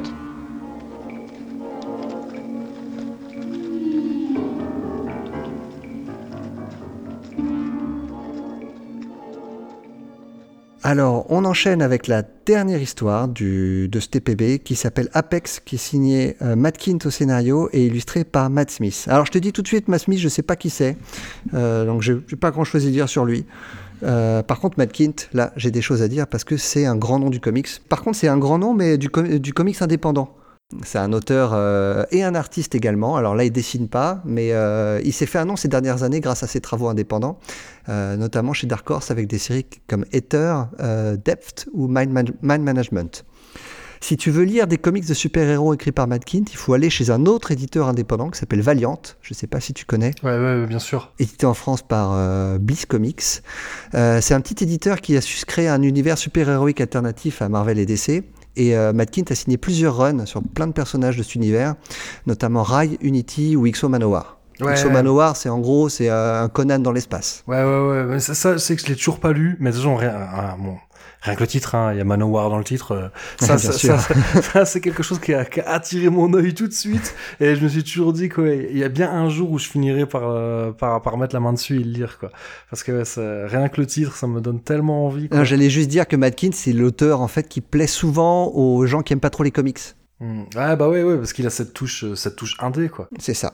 Donc si tu aimes la BD européenne et que tu veux euh, tenter du comics sans, sans aller vers euh, du super slip un peu gras, euh, Matt Kindt, c'est une bonne alternative. Un petit peu comme Jeff Lemire, c'est un peu le Ouais, même genre d'auteur. Ouais, carrément. Ouais, moi, je, c'est le genre, je, je, le- je le rapproche. Je connais plus quand même ce que fait Jeff Lemire. Ils, ils ont travaillé souvent ensemble en fait. D'ailleurs, Matt Kindt a fait, euh, je sais pas si tu avais lu Sweet Tooth de, de Jeff Lemire, Matt Kindt avait signé quelques épisodes. Non, non, je dois pas l'avoir lu. Mais ils ont pas fait aussi ensemble une histoire de ça avec un gars qui a, des, qui a, qui a une tête avec des bois de cerf ou je sais pas quoi. C'est euh, Sweet Tooth. Ah bah voilà, ouais, ok. bah, bah, pareil, toi ça fait partie des trucs où je où j'avais noté qu'un de ces quatre faudrait que je le lise et bah voilà, donc c'était ça. Ouais, même quelque part, bon, dans un style très différent, on parlait de Charles Burns, c'est pareil. Charles Burns, c'est le genre de truc que, que soit moi qui n'y connais pas grand chose aux comics, moi j'aime beaucoup. Ouais, ouais, tout à fait. Ouais. Ça, c'est, il n'y a pas besoin d'avoir de connaissances. euh, c'est, souvent, les, les gens ont peur du comics parce qu'ils se disent, Ah, je vais me lancer dans Spider-Man. euh, où, où est- par où je commence Bah c'est ça. les, les œuvres de Ma- euh, les œuvres de Malkin souvent sont des il y a, il y a peu de peu de tomes donc c'est euh, il y a un univers autocontenu donc c'est beaucoup plus facile.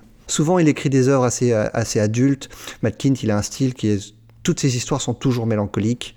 C'est euh, voilà, c'est pour, pour, pour des adultes qui ne lisent pas souvent de comics, c'est souvent, euh, souvent un bon choix. Mais je pense de toute façon, les gens qui sont habitués euh, à la BD européenne et plus particulièrement à la BD franco-belge, euh, c'est vrai que la BD franco-belge, c'est pas compliqué. De toute façon, souvent, tu peux les lire dans n'importe quel ordre, ça, ça pas, c'est pas trop grave. Il y a un numéro sur la jaquette, tu sais où t'en es, quoi.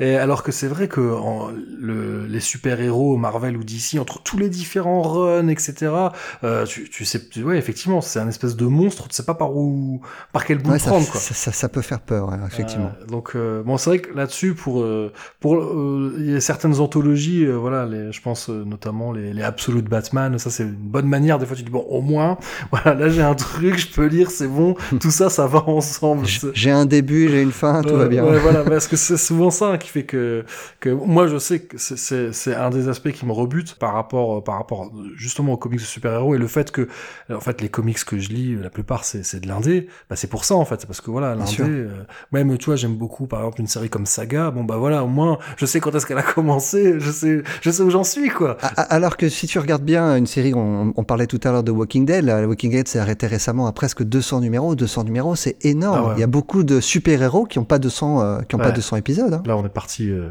On est vraiment digressé là. Ouais, on est parti fort loin. On va revenir donc sur l'histoire Oh. d'Apex. Apex, la dernière histoire de ce TPB. Alors qu'est-ce que De quoi ça parle? Voilà, donc c'est une histoire qui est centrée sur un soldat gorille, euh, donc qui se passe à la même époque euh, que le film de 68.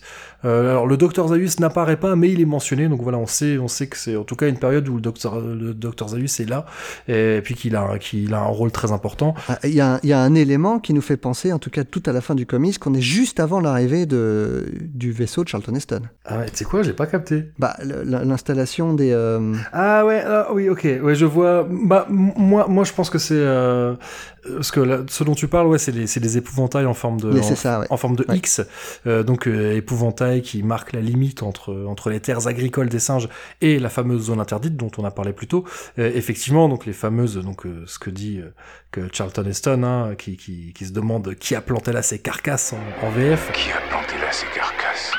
Moi, ce que, moi, je pense que, que, que ces fameux, euh, que ces fameux épouvantails en forme de croix, euh, je pense qu'ils ont été là depuis très longtemps. Moi, tout de suite, j'y ai pensé. En voyant, en voyant cette scène-là, je me dis, c'est pas, c'est pas anodin. Si Matt Kint nous met ça, c'est pas anodin. Moi, moi, moi, j'avais le sentiment que c'était juste pour qu'on, pour qu'on repère où est-ce qu'on était, quoi. Bah, parce que tu- si tu regardes, si tu regardes le, alors attends, euh, je reviens à la troisième page. Ils sont en train de les installer et ils se demandent si ça va fonctionner. Donc ça peut se passer, euh, ça peut se passer bien avant l'arrivée de Charlton Heston, mais en tout cas c'est la première fois qu'ils installent ces, euh, qu'ils installent ces, euh, c'est- c'est- ah, je trouve plus le mot en français, scarecrow, euh, épouvantail. Ouais, c'est vrai. Bon après, ouais, c'est vrai que moi quand je l'ai lu, effectivement, moi je l'ai plus interprété parce que donc, enfin, pour revenir au personnage d'Apex, donc euh, donc on, on- on suit euh, en quelques pages l'évolution. Donc on le voit tout d'abord comment il est il est formé, comment il est entraîné au combat, et on voit comment comment cette formation transforme les gorilles en soldats qui obéissent aux ordres sans réfléchir, presque comme comme des machines de guerre, quoi. Et, euh, et on va le voir effectivement partir en mission avec sa troupe. Donc d'abord pour installer ces, ces scarecrows. Et, et moi j'avais l'impression que c'était pour euh, caractériser le personnage, pour expliquer que lui il a encore gardé, euh, on va dire, euh, je vais pas dire son libre arbitre, mais qui garde du recul par rapport à ce qu'il fait. C'est-à-dire que on lui demande de planter des, des épouvantails et, et il se demande, mais est-ce que est-ce que, est-ce que quelqu'un s'est déjà demandé si ça fonctionne? Mais c'est vrai que ça peut Ouais, ça ouais. peut aussi être, est-ce que euh, oui Et effectivement ça pourrait. euh, je je l'avais pas lu comme ça, mais euh, mais peut-être que ouais, je, je- en fait, je trouve que ton explication est beaucoup plus séduisante que la mienne, et beaucoup, beaucoup plus intéressante. Donc, je, je préfère la tienne. On va lancer un vote après Voilà, quand l'émission sera diffusée. Exactement. Je pense que là, on va, on va recueillir beaucoup de votes. hein. Ça va- on va passionner les foules. Mais euh, voilà. Donc sur Ethic, ouais, moi, moi, je l'avais compris. Pour, qu'on capte, ok, euh, tout au bord de la zone interdite, il y a des, scarecrows euh, comme ça, euh, en forme de X, et c'était pour qu'on comprenne qu'ensuite ils vont dans la zone interdite. C'est, euh, je sais pas ce que tu en penses. Je me, disais qu'on allait peut-être parler de ça une fois qu'on aurait fini de parler de cet épisode, mais c'est peut-être le bon moment parce que ça fait partie du charme, je trouve, de lire ces histoires, c'est d'essayer de reconnecter avec ce qu'on sait des, ce qu'on sait des films. Oui, bah carrément. ouais. Euh, savoir où est-ce qu'on est et tout ça. Et le fait que tu me dis que ça se passe bien avant ou et qu'il n'y a aucun lien avec aucun des films, ça me paraît. Je serais presque déçu. Ouais. en fait, ah non, pour cette mais de histoire. toute façon, tu vois, quand il parle du docteur Zaius, euh, là, on comprend. Ouais, bien sûr. On comprend. Ouais. tout de suite, bon, voilà, on parle du docteur Zaius. D'ailleurs, un passage qui est, qui est amusant, parce que quand il parle du docteur Zaius, il en parle avec sa femme. Et ça, c'est quelque chose que j'ai déjà dit dans, dans des précédents épisodes, c'est que dans les films, on ne voit jamais de femelle gorille ou orang-outan. Or là, Ah oui, là, fait. on voit une femelle Ouais. gorille, et dans Man's Best Friend, on voit une femelle orang-outan. Alors, une- alors, comme dans tout bon film américain, je ne sais pas si tu as remarqué, mais le, quand l'homme et la femme sont dans le lit, le drap magiquement est à hauteur euh, du cou pour la femme et Ah Voilà. tout en bas pour l'homme. Le fameux drap à géométrie variable, C'est fabuleux. qui n'existe que dans les films. Et dans les comics. Voilà. mais, mais cela dit, honnêtement, là, là, je pense que c'est justement, il utilise ce cliché pour qu'on comprenne bien bah, que c'est une femelle. Bien sûr. Et Ouais, Bon, après, on se doute bien, il a... cela dit, il aurait, il aurait pu être homosexuel après tout. tout à fait. Mais, mais moi, j'ai l'impression, voilà, que c'est un petit gimmick qui est Bien sûr. utilisé cette fois-ci pour qu'on capte bien. Voilà, il est au lit avec sa femme. Ouais. Enfin voilà, et tout ça, voilà, et il évoque le docteur Zaius. Et encore une fois, il dit bien, le docteur Zaius nous répète tout le temps, donc on comprend que le docteur Zaius, il est, il est déjà, s'il n'est pas déjà euh, ministre des sciences euh, et gardien de la foi, il occupe déjà un poste important. Mais vu ce que, vu ton interprétation que je trouve bonne, moi je dis oui, effectivement, le docteur Zaius est déjà ministre des sciences et de la foi, et on est assez peu de temps euh, avant, avant l'arrivée de, avant l'arrivée de l'expédition Taylor. Euh, mais vu qu'on parlait de la zone interdite, parce que c'est quand même ça le nœud de l'histoire, c'est que euh, après avoir effectué cette mission, ce- c'est pas de l'aménagement du territoire, mais c'est c'est du bricolage quoi. Mhm. et, euh, et ensuite ils vont effectuer une vraie mission militaire puisqu'ils vont dans la zone interdite pour dans une dans une caverne, une cave qui est supposément infestée d'humains. Et Apex, on va pas dire ce qui se passe dedans, mais Apex il va en revenir complètement transformé. Et, et moi, là, justement, ça, ça m'a fait euh, penser à une autre histoire avec des singes qui est pas dans l'univers de la planète des singes, mais qui s'en rapproche quand même. Ça m'a fait penser à The Humans, où Mhm. euh, le personnage principal revient d'une guerre qui ressemble fortement à la guerre du Vietnam et qui est en plein PTSD. Et ben, j'ai l'impression que Apex, c'est exactement ce qu'il vit, en fait. Et, euh, et donc moi c'est euh, voilà moi c'est une histoire que j'ai trouvée enfin est-ce que déjà toi qu'est- qu'est-ce que t'en as pensé? Est-ce que tu as aimé cette histoire? C'est c'est une bonne- c'est pas c'est pas ma préférée du tome, mais je- ouais, elle m'a pas déplu. Elle- elle- voilà, moyenne. le reproche que je lui ferai Moi, c'est la dernière page. Ah ouais, bah ça fait très. euh, Bon, on va, on va pas la révéler parce que. Non, elle va hein. pas la révéler, mais je, euh, honnêtement, je ne la comprends pas. Ah, tu la captes pas, ok. Ah, je ne la comprends pas. Je comprends le texte, mais je comprends pas l'image. Je, ne- je- je ne comprends pas qui sont ces personnages. Ah oui, alors bah, justement, alors moi c'est le, moi moi j'ai adoré justement, j'ai adoré la révélation parce que la, la, la dernière page, euh, donc c'est c'est une, c'est une pleine page, hein, c'est une page entière, un dessin qui qui qui occupe toute la page, ça, ça ressemble presque, ça pourrait être une couverture de comics. Parce que je trouve d'un point de Tout vue fait. iconi- Ouais, d'un ouais. point de vue iconique, elle fonctionne. Et voilà, la manière dont elle est construite, ça fonctionne vraiment. Et d'ailleurs, euh, je parlais de The Humans, on retrouve un peu ce que, il y a un petit côté The Humans quelque part. hein. Et voilà, j'en dis pas plus, mais euh, mais euh, comment euh, moi en fait le reproche que je ferai à cette histoire, mais c'est à la fois un reproche et quelque chose de positif parce que moi l'histoire j'ai bien aimé et en fait moi j'aurais envie justement de savoir d'en savoir beaucoup plus. J'ai trouvé que ce personnage d'Apex en très peu de pages, en très peu de cases, on arrive à nous faire comprendre plein de trucs sur lui que c'est un gorille qui est pas comme les autres. Ouais. Il a beaucoup de charisme, on a envie de le suivre, ça c'est vrai.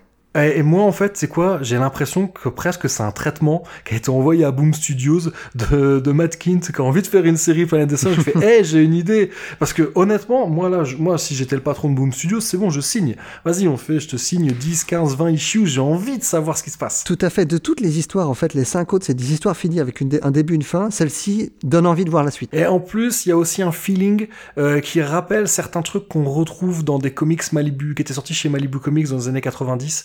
Et voilà, moi, ça m'a fait penser à, ça m'a rappelé un, un- voilà, je, je vais pas dire quoi pour, pour éviter de faire un spoiler euh, involontaire, mais euh, voilà, ça, ça m'a, euh, il y, a un- feeling assez années 80, années 90 dans Eh cette, ben, moi, euh, j'aurais presque même dit années 70, parce que moi, cette dernière page me fait penser aux comics Marvel. Terror on the Planet of the Apes, euh, ouais, ouais.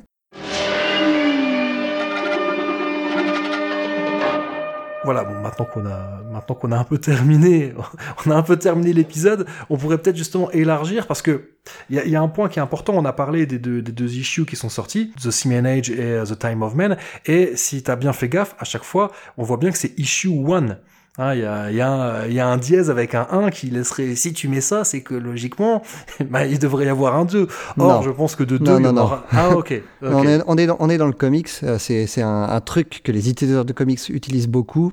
Il faut savoir que quand un, un nouveau comics est lancé, le numéro 1 va toujours se vendre énormément par rapport au numéro 2. Ah, d'accord. Donc euh, les éditeurs, quand ils lancent des anthologies comme ça, ils lancent des numéros 1 tout en sachant qu'il bah, y aura jamais numéro 2. D'accord. Moi, je m'étais dit que peut-être s'il y avait, s'il y avait ça, euh, voilà, un number one, ça voulait dire que, bah, que il y avait un number two qui était au moins envisagé. Donc, en fait, c'est pas le cas. tous les éditeurs euh, usent et abusent de ce stratagème qui ne trompe plus personne parce que euh, c'est surtout ça, c'est arrivé ça surtout dans les années 90 où il y a eu beaucoup de, de comics qui ont qui ont qui ont flambé hein, en tout cas qui ont pris de la valeur énormément de valeur et c'était toujours les numéros 1. Donc les collectionneurs se sont rués sur les numéros 1. Donc Ah, les éditeurs donnent des numéros 1 aux euh. Ok. Bah là, tu vois, là, mais c'est révélateur de ma méconnaissance euh, du comics parce que moi, en voilà, qui suis plus habitué au format européen, moi les comics, je les achète en trade paperback. Donc trade sûr, paperback. Alors c'est plus petit pour pour nos euh, pour nos auditeurs qui seraient pas familiers. C'est plus petit qu'une BD européenne classique. Hein, c'est plus petit que que voilà que la que la BD euh, d'Argo, Dupuis ou euh, Casterman. Enfin voilà. plus quoi. petit en format, pas en, pas en nombre de pages, mais en format, ouais, c'est plus petit. Ouais, ouais, ouais, voilà. Et, euh, et, et puis c'est bon, même si la couverture est un poil plus rigide qu'une issue normale, qui est plus un fascicule. Hein, L'issue, c'est quoi? C'est un fascicule d'une vingtaine de pages.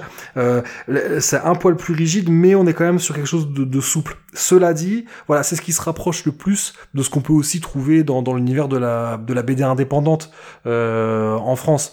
Donc c'est vrai que moi j'ai tendance à plutôt acheter euh, en trade paperback parce que euh, voilà, ça, je suis obligé d'attendre un peu plus parce qu'il faut attendre que qu'il y ait quand même un nombre qui est au moins 5-6 issues qui sont sortis avant qu'il y ait un trade paperback qui, sorte. Mais mais je trouve voilà, je préfère dans ma dans ma bibliothèque c'est, c'est plus beau. Et en plus en plus on peut lire le nom, on peut lire le titre sur la sur la sur la jaquette, donc c'est plus facile de s'y retrouver. Tout à fait. Donc, mais voilà, j'ai révélé euh, ma méconnaissance de, des issues, parce que voilà, moi quand j'ai vu les, quand j'ai vu ça, number one, je me suis dit, ouais, ok, c'est qu'ils avaient peut-être envisagé que si ça marche, euh, Ça, c'est vraiment un gimmick pour les collectionneurs parce qu'en théorie, hein, ce qu'on aurait dû avoir, c'est un premier numéro anthologique suivi d'un deuxième numéro anthologique de, euh, de la première série qui s'appelait The Simian Age. On aurait dû Ouais. avoir The Simian Age 1 et The Simian Age 2. Et puis là, donc, ils ont fait deux numéros 1 parce qu'ils savent très bien qu'en faisant ça, ils vont vendre le même nombre de numéros 1 alors qu'ils avaient fait un numéro 1, numéro 2, ils vendraient moins de numéro 2. Et, et toi, alors, est-ce que est-ce que t'as su retrouver, est-ce que t'as su voir si ces issues elles ont marché? Parce que je sais qu'on n'a pas les stats pour les trade paperback. Ah non, alors pour les trades très paperback, c'est impossible parce que euh, parce qu'effectivement, le... il y a plusieurs types de revendeurs en fait. Euh, alors que pour les les euh, alors que pour les issues, il y a un seul revendeur aux États-Unis, c'est Diamond. Alors que les trades paperback sont vendus par Amazon, sont vendus par aux États-Unis à Barnes Noble, qui est la grande chaîne de librairie, et sont aussi vendus par Diamond. Donc les seuls chiffres qu'on a sont les chiffres fournis par Diamond, donc ils sont pas révélateurs. Mais pour les issues, en tout cas, alors il faut comparer ce qui est comparable. Euh, Planet of the Apes ne peut pas se vendre comme Batman. Donc si on, si on sait que Batman vend 100 000, épis- euh, 100 000 unités pour chaque épisode, ces épisodes de Planet of the Apes ont vendu 4 000.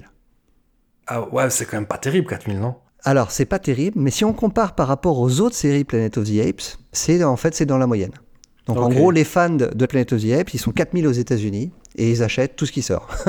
Quelle que soit la série, donc que ce soit euh, une série sur Ursus, que ce soit une série Planet of the Apes ou que ce soit une série anthologique comme celle-ci un petit peu plus prestige, avec plus de pages, c'est toujours le même nombre de ventes. C'est à peu près 4000, euh, entre 4 et 5000. Bon, puis ce qu'il faut aussi rappeler, c'est que, euh, donc, euh, je l'ai dit, hein, le premier film est sorti en 1968. Donc, l'an dernier, c'était, c'était le cinquantenaire du film, et il y a beaucoup de choses qui sont sorties.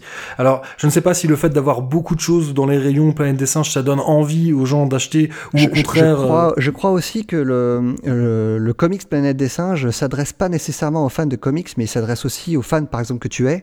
Et donc, là, ce sont des gens qui vont acheter les, volumes collectés. Donc, Boom sort les, épisodes en issue pour les lecteurs de comics, mais après, sait très bien qu'ils vont aussi vendre à un public plus large aux, aux gens qui vont vouloir acheter les volumes collectés. Et d'ailleurs, donc, il y a les trade paperback, et il faut aussi savoir que vous pourrez retrouver, euh, vous pourrez retrouver, euh, donc, euh, When World Collide dans un omnibus qui devrait sortir là au moment où on enregistre, il, il vient de sortir, donc c'est sûr, il sera sorti au moment où cet épisode sera publié, donc un omnibus qui s'appelle After the Fall, dans lequel vous pourrez retrouver Rise of the Planet of the Apes et Dawn of the Planet of the Apes Contagion, qui étaient deux webcomics, donc ils sont toujours disponibles en ligne, Ah, donc ça, ça, j'ai jamais lu. C'était bah, ils servent de préquel euh, à, la fois à Rise et à Down et euh, mais le petit truc qui est intéressant euh, c'est qu'ils n'ont jamais été publiés en version papier. Donc ça va être une première. Et on retrouvera également dans cet omnibus Dawn of the Planet of the Apes. Donc c'était une une série de six issues qui fait qui fait le pont entre Rise et Down ça c'était sorti entre novembre 2014 et avril 2015 Euh, et vous retrouverez également War for the Planet of the Apes donc une mini-série de quatre issues qui faisait le pont entre Dawn et War et ça paraît sorti entre juillet et septembre 2017 D'accord. Donc, c'est très, très centré autour de la, la nouvelle trilogie. du reboot, voilà. Et parce que et donc ça fait suite à un autre omnibus qui s'appelait Before the Fall, dans lequel on retrouvait Betrayal of the Planet of the Apes, euh, Exile on the Planet of the Apes et Planet of the Apes Cataclysm. Donc ça, en fait, c'était sorti en 5 TPB, donc ça représente en tout une vingtaine d'issues. Si je me souviens bien, ces histoires-là étaient signées Gabriel Hardman, qui est un très très bon auteur de comics, qui a signé notamment euh, un super Green Il y a un an ou deux, euh, qui sorti, je crois, cette année, en- qui vient de sortir ce mois-ci en français. Euh, Green Lantern Terre 1, je recommande vraiment fortement.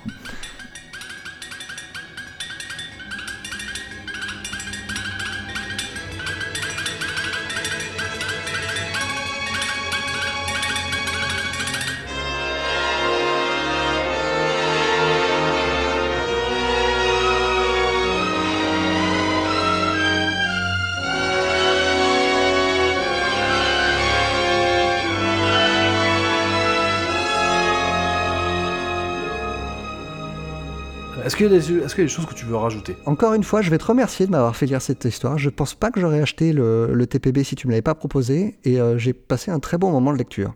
À part une ou deux histoires, comme on l'a dit, qui étaient un peu anecdotiques, l'ensemble vaut vraiment le coup. hein. Surtout si on est fan des films, hein. faut quand même être fan des Oui, bah, de toute façon, ça s'adresse euh, clairement, ça s'adresse aux fans. Hein. euh. Puis après, c'est vrai que bon, moi, en tant, de toute manière, en tant que fan de la planète des singes, euh, il y a aussi un truc, même si c'est pas quelque chose avec lequel qui est forcément en accord avec mes valeurs, on va dire, mais malheureusement, il y a un moment quand t'es fan, euh, tu ne peux voter qu'avec euh, ton porte-monnaie. Hmm. Euh, c'est bête à dire, hein, mais euh, donc c'est vrai qu'en tant que fan de la planète des singes, bah, j'achète tout en fait. J'achète tout parce que j'ai envie que, ouais, j'ai envie que les auditeurs, T'as envie que le monde continue à exister, en fait. bah ouais, clairement. Et c'est vrai que c'est un truc qui... En plus, bon, moi qui suis dans, dans pas mal de, de groupes de discussion de fans de la planète des singes, justement, il y en a, bah là, on parlait, on parlait de, donc, des Marvel. Donc tout ce qui est sorti chez Marvel, euh, ça je l'ai dit dans un épisode précédent, je crois que c'est bah, dans l'épisode 23 de Cornelius Enzira qu'on en parle, euh, tout ce qui est sorti chez Marvel a été euh, réédité en omnibus chez Boom Studios en quatre très beaux volumes et, et donc ils sont sortis pas des très très gros tirages. Et aujourd'hui, pourtant c'est des livres qui sont sortis il y a pas si longtemps que ça et ils se vendent déjà à des prix que je trouve exorbitants sur sur le Ah, marché mince, de l'occasion. J'ai pas le quatrième, moi. R- Regarde, comme c'est le dernier. Ouais, regarde voir parce que peut-être qu'il est déjà épuisé et s'il est épuisé, euh, je sais que le, le sûr et certain le premier est épuisé. Ils sont sortis en français, hein, il me semble, les deux premiers en tout cas. Ouais, les deux premiers seulement sont sortis chez Panini Comics et étant donné que je trouve qu'il y a quand même un le laps de temps entre le 2 et le 3 qui aurait dû sortir, je le trouve assez long. Ouais. Est-ce que ça a fonctionné et est-ce qu'ils ont pas abandonné? Ouais, ouais, c'est pas impossible. Panini, en plus, hein, ils, ont, ils, font pas de, ils font pas dans le sentiment. hein. Ouais, puis en plus voilà, ils ont ils- Panini a, a fait quand même un travail, ils ont retraduit parce que euh, bah déjà il y a des euh, il faut dire que ce qui était sorti chez Marvel sortait chez chez Lug en France euh, dans les années 70 et euh, Lug pareil n'a pas été au bout, n'a pas tout publié. Et les traductions de chez Lug étaient étaient pas folles. Euh, donc euh, visiblement moi j'ai pas lu les versions Panini Comics mais euh, mais j'ai eu quelques retours et a priori il y a eu un travail de traduction qui a été refait donc il a fallu payer au moins un traducteur ou une traductrice bon c'est- peut-être pas ce qui coûtait le plus cher mais ce que je veux dire c'est que voilà même il y a un travail je trouve que je trouve que les couvertures chez Panini Comics sont beaucoup plus belles que celles chez Boom Studios elles rendent plus justice au dessin le problème, c'est vraiment des beaux volumes. Moi, j'ai les, trois premiers de- des archives de chez Boom. C'est très beaux volumes, mais c'est vrai que le dessin à chaque fois est coupé par le titre qui est en plein milieu dans un gros carré. euh, ouais, voilà c'est un peu dommage. et, et Panini a eu la bonne idée de de- d'enlever ce carré Ouais. Euh, donc ça c'était plutôt une bonne idée bon même si on retrouve hein, le, le dessin uniquement en pleine page dans le dans les archives qui sont qui sont franchement c'est voilà si on est Ah, Après, fan pour, pour être honnête, les deux premiers volumes sont plus intéressants parce que c'est des histoires originales, alors que les, les volumes suivants reprennent les, l'histoire des, les histoires des films. ouais mais il y a, y a Alors, il y a toujours des différences. Et oui, et puis il mélange toujours un peu. Tu retrouves quand même, euh, il mélange toujours un peu. Il y a quand même toujours. C'est vrai qu'il y a certains volumes où il y a moins d'histoires originales, mais il y en a toujours quelques-unes. Et en plus, ouais, histoires originales qui sont souvent euh, signées au scénario par euh, par Doug Munch. Donc là, on est quand même sur sur du très haut niveau, quoi. Euh, mais bon, voilà. Donc là, ça, ça fera forcément l'objet un jour ou l'autre d'un épisode de Cornelius et de dire ah, on finira bien par en parler des Marvel même si c'est voilà c'est un gros bout à attaquer là c'est euh, autant euh, déjà on a fait un épisode d'une heure et demie sur un petit TPP donc j'ai un peu peur de ce que ça peut donner Ah, c'est sûr que si on fait du issue par issue, on n'a pas fini. hein. ouais ouais je sais pas euh, je sais pas encore comment on va aborder cette montagne là je sais pas par quel flanc on va la prendre mais il va falloir bien bien réfléchir ah oui, tiens, et puis tant, tant qu'à donner des informations euh, concernant les sorties des comics, euh, je voudrais remercier également Thomas, euh, un de nos auditeurs, qui m'a informé il y, a, il y a quelques jours, alors ça, ça fera peut-être un mois ou deux quand vous écouterez cet épisode, mais il m'a informé de la sortie de la traduction française de Planet of the Apes Visionaries, donc ça va sortir Ah. en avril 2020 euh, chez un éditeur, alors que je ne connaissais pas, qui s'appelle Vestron. Et donc ça va sortir, le titre français, ce sera La planète des singes par Rod Serling, le scénario abandonné. Ce qui est logique, parce que c'est exactement de ça dont il s'agit. Donc euh, si vous voyez pas ce que c'est, euh, donc sachez que donc, euh, Rod Serling, qui, qui est derrière euh, la quatrième dimension notamment, il avait travaillé sur une première adaptation du scénario de, de Pierre Boulle. Donc euh, hein, le, je rappelle que Pierre Boulle qui a écrit euh, Le pont de la rivière Kwai, c'est lui qui a écrit La planète des singes, donc le roman qui a servi de base euh, à, toute la saga. Et, euh, donc il y avait une première adaptation assez fidèle au roman, finalement, euh, qui avait été faite par Rod Serling, mais qui avait été jugée euh, impossible à faire avec les moyens de l'époque. Ça aurait été le film le plus cher de l'histoire. Et euh, enfin, en tout cas, au moment où il serait sorti. Donc forcément, ça a été abandonné. Et euh, donc ce scénario, il est, il est, on pouvait le lire. Hein, c'était en ligne, c'était trouvable. Et, euh, mais il est, il est sorti. euh, C'était quand? C'était fin 2018. hein, je crois qu'il est sorti. Il est En sorti pour le août, en cinquantenaire. août 2018. Ah voilà, sorti voilà pour le cinquantenaire euh, du, du film et, et c'est une adaptation très fidèle du, du scénario de Rod Serling et donc c'est c'est une bonne nouvelle de savoir que ça va être adapté en France. Voilà donc je rappelle, hein, ça sortira en avril 2020. Voilà, là je pense qu'on a fait vraiment le tour de la question. Euh, donc bah moi je suis très content qu'on ait parce que donc c'est pas la première fois hein, les auditeurs de la Ape List notamment euh, avaient déjà entendu ta voix dans Cornelius Enzirat avaient aussi participé à l'épisode sur euh, At- Attack of the Flying Donuts Ouais, mais dès que je peux venir causer de Stoner, moi je suis toujours content. Donc, Voilà, exactement. Exactement. Donc voilà, bon, avant de se dire au revoir, je tiens quand même à rappeler que vous pouvez écouter Cornelius Enzira depuis Ape City sur la fréquence 397.8 et depuis Central City sur 308.5. Alors apparemment, on peut aussi écouter nos émissions sur 395.5 depuis la zone interdite, mais ça, j'en suis pas si sûr, hein, c'est des rumeurs. Euh, en tout cas, euh, les humanoïdes qui vivent dans la région de Rennes ont pu écouter Cornelius Enzira sur Radio Laser, euh, donc une radio rennaise grâce à l'aide de Bad Geek. Donc Bad Geek, hein, c'est les gens qui sont derrière l'organisation de Pod Rennes notamment. Donc voilà, si vous nous avez découvert par ce biais, eh ben, eh ben, c'est tant mieux et merci d'être là. Euh, et vous pouvez bien évidemment euh, retrouver euh, sur PodCloud et sur vos agrégateurs de podcasts préférés tous les autres épisodes de Cornelius Enzira. Vous retrouverez tous les liens euh, dans les notes de cet épisode. Euh, vous pouvez également nous contacter via Facebook et via Twitter. hein. D'ailleurs, merci, merci à tous ceux qui commentent. Je le dis pas assez souvent, mais merci beaucoup. Voilà, tous ceux qui partagent les épisodes, qui, nous font des petits retours. Euh, même si on le fait pas pour ça, bah, c'est quand même, c'est toujours une petite source de motivation. Et voilà, et en parlant de motivation, bon alors il se pourrait fort bien que cet épisode clôture la troisième année d'existence de Cornelius Enzira. Euh, logiquement, la quatrième année devrait débuter avec un épisode consacré à la 27e édition du Festival international du film fantastique de Gérard Armé. Euh, Je Ah, pense, Mes voilà, épisodes préférés. Voilà, donc il devrait sortir euh, début février euh, si je suis en forme ou euh, un peu plus tard euh, si j'ai pas le temps. Et voilà, ça dépendra de mon emploi du temps et de ma motivation justement. Mais je pense pas qu'entre temps j'ai le temps de d'écrire, d'enregistrer et de monter un autre épisode. Ça me semble assez hypothétique. Pas impossible, mais j'y crois pas trop. J'ai eu un petit excès de coquetterie en disant qu'on allait entamer la quatrième année de Cornelius Enzira. En fait, c'est pas exactement ça.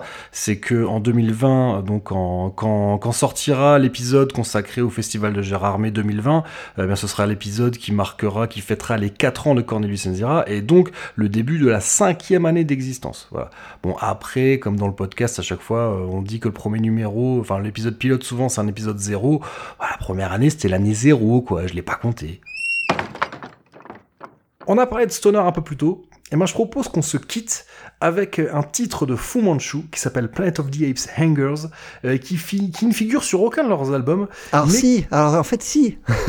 Ah, Parce que alors je ne connaissais pas ce morceau, euh, figure-toi, parce que tu m'en as parlé évidemment. euh, tu m'as dit que tu allais finir avec du Fu Manchu, j'étais ravi. Tu me parles d'un morceau que je ne connais pas, donc je suis allé voir. Il finit sur, il finit sur, un- mais c'est en fait sur la version japonaise euh, de l'album California, euh, California évidemment. California. Crossing. California Crossing seulement sur la version japonaise. Et donc je me suis rendu compte, cher- vérifier sur mes CD à moi, que j'avais le CD, mais seulement dans la version donc non japonaise. Donc il va falloir que je me trouve cette version japonaise. Je ne te remercie pas. Mais il existe aussi une version deluxe. En fait, il existe une version deluxe avec euh, avec un deuxième disque avec plus de titres. Donc D'accord. Donc voilà. Mais ouais, ça, me- ça, je, ça, je savais pas que que c'était sur la version japonaise. Mais voilà. Donc ça, tu, me- tu me l'apprends. Donc ouais, California Crossing qui était sorti en 2001. Ouais, c'est le dernier album avec euh, Brand Björk, euh, un des membres Ex- de à la batterie. à la batterie. ouais. Exactement, exactement. Euh, ouais, groupe, bah finalement où, où on retrouve bien nos. Bon, moi, moi, je, hein, le desert rock, j'ai rien contre. Hein. Euh, j'ai- J'aime beaucoup Caius. Hein, quand j'étais quand j'étais ado, c'est un groupe qui a beaucoup compté pour moi. Euh, mais c'est vrai que Fu Manchu, on se retrouve bien tous les deux. À toi le fan de stoner et moi de punk. C'est vrai qu'on est un peu, au- on est un peu au milieu là. Bah à la Fu Manchu, bon, c'était sous un autre nom, mais ils viennent de la scène de la scène hardcore californienne. Hein. Euh, et on, retrouve bien. Il y a un feeling très punk hein, dans dans Fu Manchu. Dire, ça va tout droit, quoi. Ouais, ouais, tout à fait. Puis euh, ils sont proches des, des mouvements un peu, euh, un peu skate. hein. Californiens, ils Ouais. viennent pas du désert d'ailleurs. Hein. Ouais, ouais, ouais. Bah, de toute façon, même euh, associés, ils sont californiens. C'est. euh, Euh, ouais, ouais, mais ils viennent vraiment du désert pour le coup. Ouais, hein. ouais, ouais, ouais, mais ouais, ouais, ouais, c'est vrai que voilà, il y a un côté oui, très. euh, bah, D'ailleurs, ils- ont un morceau où ils font une référence à, je crois, c'est euh, où ils font référence à Dogtown. Je crois que c'est pas Downtown Dogtown, un truc comme ça. Ah, c'est possible. Euh, Enfin bref, oui, oui, de toute façon, oui, il y, a une- il y a une pochette d'un de leurs albums où il y a un skater. Enfin, Ouais. c'est, euh, ils sont, ils sont clairement dans cet état d'esprit-là, quoi. Donc euh, voilà, on va écouter ça. Si vous avez écouté cet épisode au pied de la Statue de la Liberté, ou bien à proximité d'un cirque, ou en ramassant des baies dans la forêt, ou encore en peignant un paysage de montagne, eh bien vous étiez dans le vrai. Et d'ici au prochain épisode, portez-vous bien, prenez soin de vous et de ceux que vous aimez, et à tôt bien les primates. Salut les Spartiates